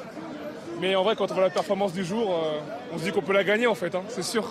Ah, au début, c'était compliqué. Les 7 premières minutes, ça a fait mal. Et après, après c'était trop bon Bien sûr, euh, les Bleus, ils sont très forts, ils sont merveilleux. Hein. Je pense qu'il va gagner les Coupes du Monde. Euh. Voilà, c'est une ambiance. on a l'impression qu'on a gagné la Coupe du Monde. Il hein, faut se calmer. Hein, c'est un match. C'est le premier match. Il y a encore beaucoup à faire, et notamment dès samedi contre le Danemark. Effectivement. Tiens, je vous ai posé la question sur le compte Twitter de CNews. Qu'est-ce que vous en pensez Les Bleus, ils vous ont rassuré ou pas? Alors c'est vraiment 50-50. Hein. On a démarré à 50-50. On va terminer l'émission à 50-50. Voilà. Plusieurs centaines de, votes euh, déjà. Emmanuel Macron se rend à 14h au Congrès des maires. Les élus prennent de plein fouet l'inflation. Hein. Éric Berdoati, maire d'hiver droite de Saint-Cloud, était notre invité à 6h45 dans la matinale. Et selon lui, l'État se désengage des communes. Écoutez. Soit vous fermez vos établissements, parce que vous n'avez pas les moyens de financer leur fonctionnement, euh, soit vous trouvez d'autres solutions. Et moi, j'en ai une. Euh, nous avons euh, un système un peu scandaleux dans notre pays qui s'appelle la péréquation, c'est-à-dire qu'on prend à certaines communes pour donner à d'autres. Sur le fond, ça exprime une certaine solidarité. Je suis pour, hein, qu'on ne se trompe pas. En, revanche, cette péréquation a été mise en place pour masquer le désengagement de l'État envers les communes. Moins l'État donne, plus l'État prélève. Et, ben moi, je demande un moratoire. Moi, aujourd'hui, j'ai 9 millions de prélèvements de péréquation par an si on ne me prélève pas ce montant-là, je financerai le gaz. Voilà, et je demande rien à l'État. Un débat. Débat autour des caméras de vidéosurveillance à Lyon, Chana. Oui, la municipalité écologiste refuse de transmettre ces images à la police et de leur donner le contrôle de ces caméras. Problème, selon les forces de l'ordre, ça impacterait les enquêtes. Voyez ce reportage à Lyon de Sébastien Bendotti et Olivier Madinier. Le centre de supervision urbain de Lyon dispose d'un peu plus de 500 caméras auxquelles il faut ajouter une douzaine de caméras nomades, un chiffre jugé insuffisant par l'État, mais surtout la municipalité de Lyon refuse que la police nationale pilote directement les caméras. Ah, il y a clairement un blocage de la part de la ville de Lyon, hein, parce que sous prétexte de la liberté euh, des gens, ben, la liberté des gens, les caméras sont déjà installées, donc je ne vois pas ce que ça va changer. Hein. Euh, et le fait que la police nationale, euh, qui est assermentée, puisse avoir accès à ces caméras, je ne vois vraiment pas où est le problème, si ce n'est qu'il est politique. Depuis l'arrivée de la majorité écologiste aux commandes de la ville, les caméras de vidéosurveillance font l'objet d'un débat houleux entre le maire Grégory Doucet et le ministre de l'Intérieur. Pour la ville de Lyon, le dispositif actuel suffit amplement. Aujourd'hui, il n'y a pas de problématique euh, euh, suffisamment prégnante pour justifier du transfert de pilotage des caméras de vidéosurveillance de la ville de Lyon à la police nationale. La ville de Lyon a lancé un audit interne sur la vidéosurveillance et la vidéoverbalisation. Ces résultats sont attendus en début d'année prochaine. Le Conseil constitutionnel veut revoir les règles qui encadrent les contrôles des douanes. Vous savez, on souvent, euh, l'a souvent entendu. Les douaniers ont, tous les droits. Ils peuvent vous arrêter, inspecter, désosser votre voiture, euh, vous garder euh, plusieurs heures. Le Conseil constitutionnel veut, veut mettre son nez et revoir ces règles. Oui, puisqu'en clair, c'est trop vaste pour le Conseil constitutionnel. Les douanes qui sont des actrices majeures de la lutte anti-drogue. On est allé sur un poste de contrôle douanier en Gironde, Sophia Dolé. Au péage de Virsac, au nord de Bordeaux, sur l'autoroute A10, les douaniers ont installé leur poste de contrôle. Ce camion arrive d'Espagne. Pour les douaniers, il pourrait contenir de la marchandise illicite. Ils décident de le fouiller entièrement. Nous effectuons une contrôle avec une dizaine de douaniers, euh, dont euh, deux motards et une équipe maître chien. pour appréhender des trafics éventuels de stupéfiants, d'argent illicite, de contrefaçon, de tabac. Beaucoup de choses qui circulent effectivement dans notre région, puisque notre région est frontalière avec l'Espagne et qu'il y a beaucoup de trafic. Dans les airs, un hélicoptère est aussi présent pour aider les équipes au sol à localiser d'éventuels fuyards. L'autoroute A10 relie Bordeaux à Paris. Cela fait d'elle un axe stratégique pour le trafic de drogue. Effectivement, on essaie de se concentrer aux endroits où il y a le plus de, trafic et de flux. Euh, en particulier évidemment sur les péages, mais nous sommes euh, effectivement sur les ports, les aéroports, nous sommes également euh, sur les routes, les axes secondaires. Sur le terrain, les douaniers constatent une hausse du trafic de drogue, notamment celui de cocaïne. En 2021, plus de 26 000 tonnes ont été saisies, soit le double de l'année précédente. On sait où a été gagné le jackpot de l'euro million. Il a été gagné le 4 novembre dernier, ça on le savait, 160 millions d'euros. Bon, ça on le savait aussi, ce qu'on ne savait pas c'était où ça avait été validé. Ça a été validé en France. Euh, il s'agit d'un couple de sexagénaires qui a euh, trouvé les, bons numéros. Il a joué à Aoudin ce couple. Hein. Oui, Aoudin dans le Pas-de-Calais. Et ce couple a, je cite, jusque-là rien gagné, ils n'avaient rien gagné jusque-là, donc bon, ils se sont euh, plutôt bien rattrapés. Comme quoi la chance peut arriver plus tard, euh, jamais. Euh, bon, là, elle est arrivée. couple de sexagénaires, 160 millions d'euros. Il y en a même un petit peu plus, il y a, des chiffres après la virgule, hein. après 160 millions d'euros et 800 000 euros. Plus 160 millions et 800 000 euros. Bon. Ça fait une somme. Allez, la santé dans un instant, mais tout d'abord le rappel des titres.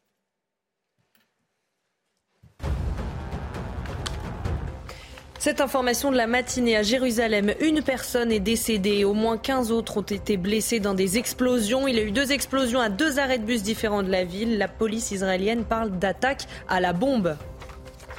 Cette autre information qui nous vient des États-Unis, une fusillade a fait plusieurs morts dans un supermarché Walmart. Un homme armé a ouvert le feu dans une ville de l'État de Virginie. Les autorités américaines ont précisé que le tireur était mort. Et puis la consommation d'électricité française continue de baisser moins 5,8% la semaine dernière par rapport à la moyenne des années précédentes. Cette baisse, concentrée essentiellement dans le secteur industriel, s'explique par la hausse du prix de l'énergie. Allez, la santé tout de suite, docteur Millot. Retrouvez votre programme avec Little Balance. Little Balance, les balances et impédance mètres, sans pile et connectés. Bonjour Brigitte. Bonjour. Un livre vient de paraître sur la vie de Céline Dion. Son médecin ORL depuis 24 ans déclare qu'elle souffre du syndrome du globus. Alors vous allez nous expliquer ce qu'est le syndrome du globus. Oui, c'est pas très connu en fait. C'est pas très connu et pourtant ça existe depuis des années, des années, des années. C'était déjà décrit par Hippocrate il y a 2500 ans. Euh, ça s'appelait le globus hystéricus. Ça a changé de nom en 2008. On appelle ça le globus pharyngé. De quoi s'agit-il? Il s'agit d'une sensation de corps étrangers ou de masse euh, permanente ou intermittente au niveau de la gorge.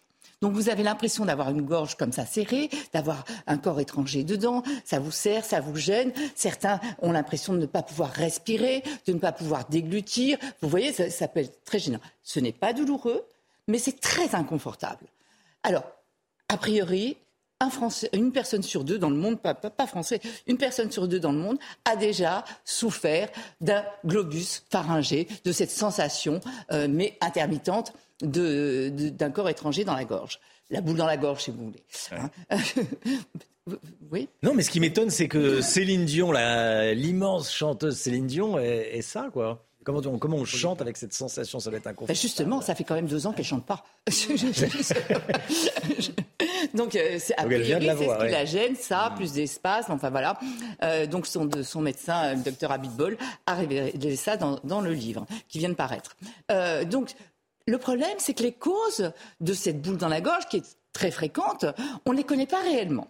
Euh, pour certains, il s'agit d'une maladie psychosomatique. Attention, on en a parlé déjà il y a une quinzaine de jours.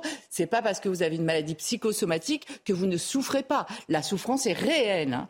Euh, c'est le lien entre le corps et l'esprit. Le soma, c'est le corps. Hein. Donc, pour certains, ça viendrait après une séparation, après un deuil. Donc elle, elle a quand même vécu deux euh, deuils euh, très proches avec sa maman en 2020, René avant et son mari et sa maman. Bref, souvent c'est dû à ça.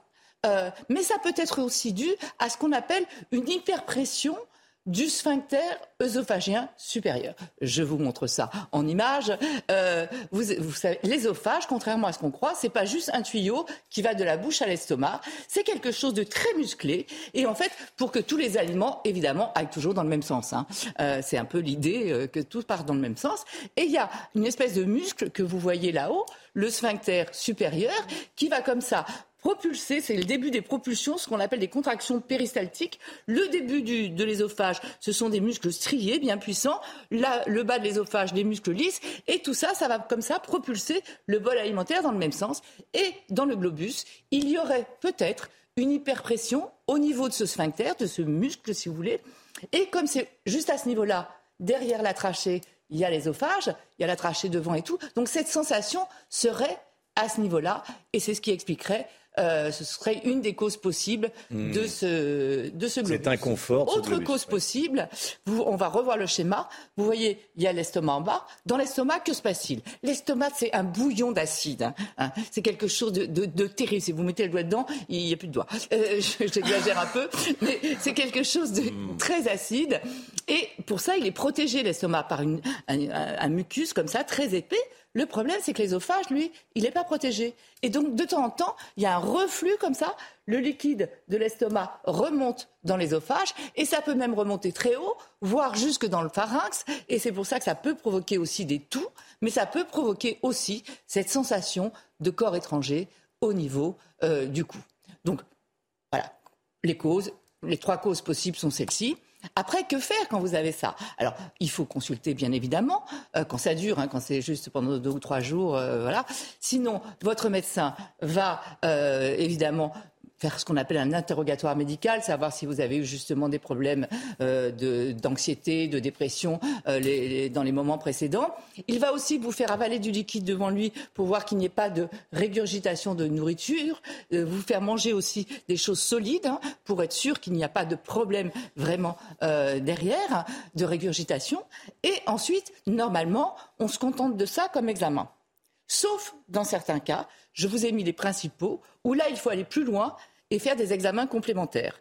Les, cas où il faut s'alerter, je vous ai mis les principaux. C'est une douleur au niveau du cou parce que ce syndrome n'est pas douloureux. Il est inconfortable mais pas douloureux. Si vous avez une douleur, là, il faut vraiment consulter. Quand le début est brutal, normalement, ça vient un petit peu comme ça, doucement. Un début brutal, une perte de poids, des régurgitations de nourriture, comme je vous l'ai expliqué, et évidemment une masse le médecin va palper partout, s'il n'y a pas une masse au niveau du cou qui entraînerait une compression. Euh, de l'ésophage ou une aggravation des symptômes. Donc voilà ce qu'on pouvait dire sur ce globus pharyngé.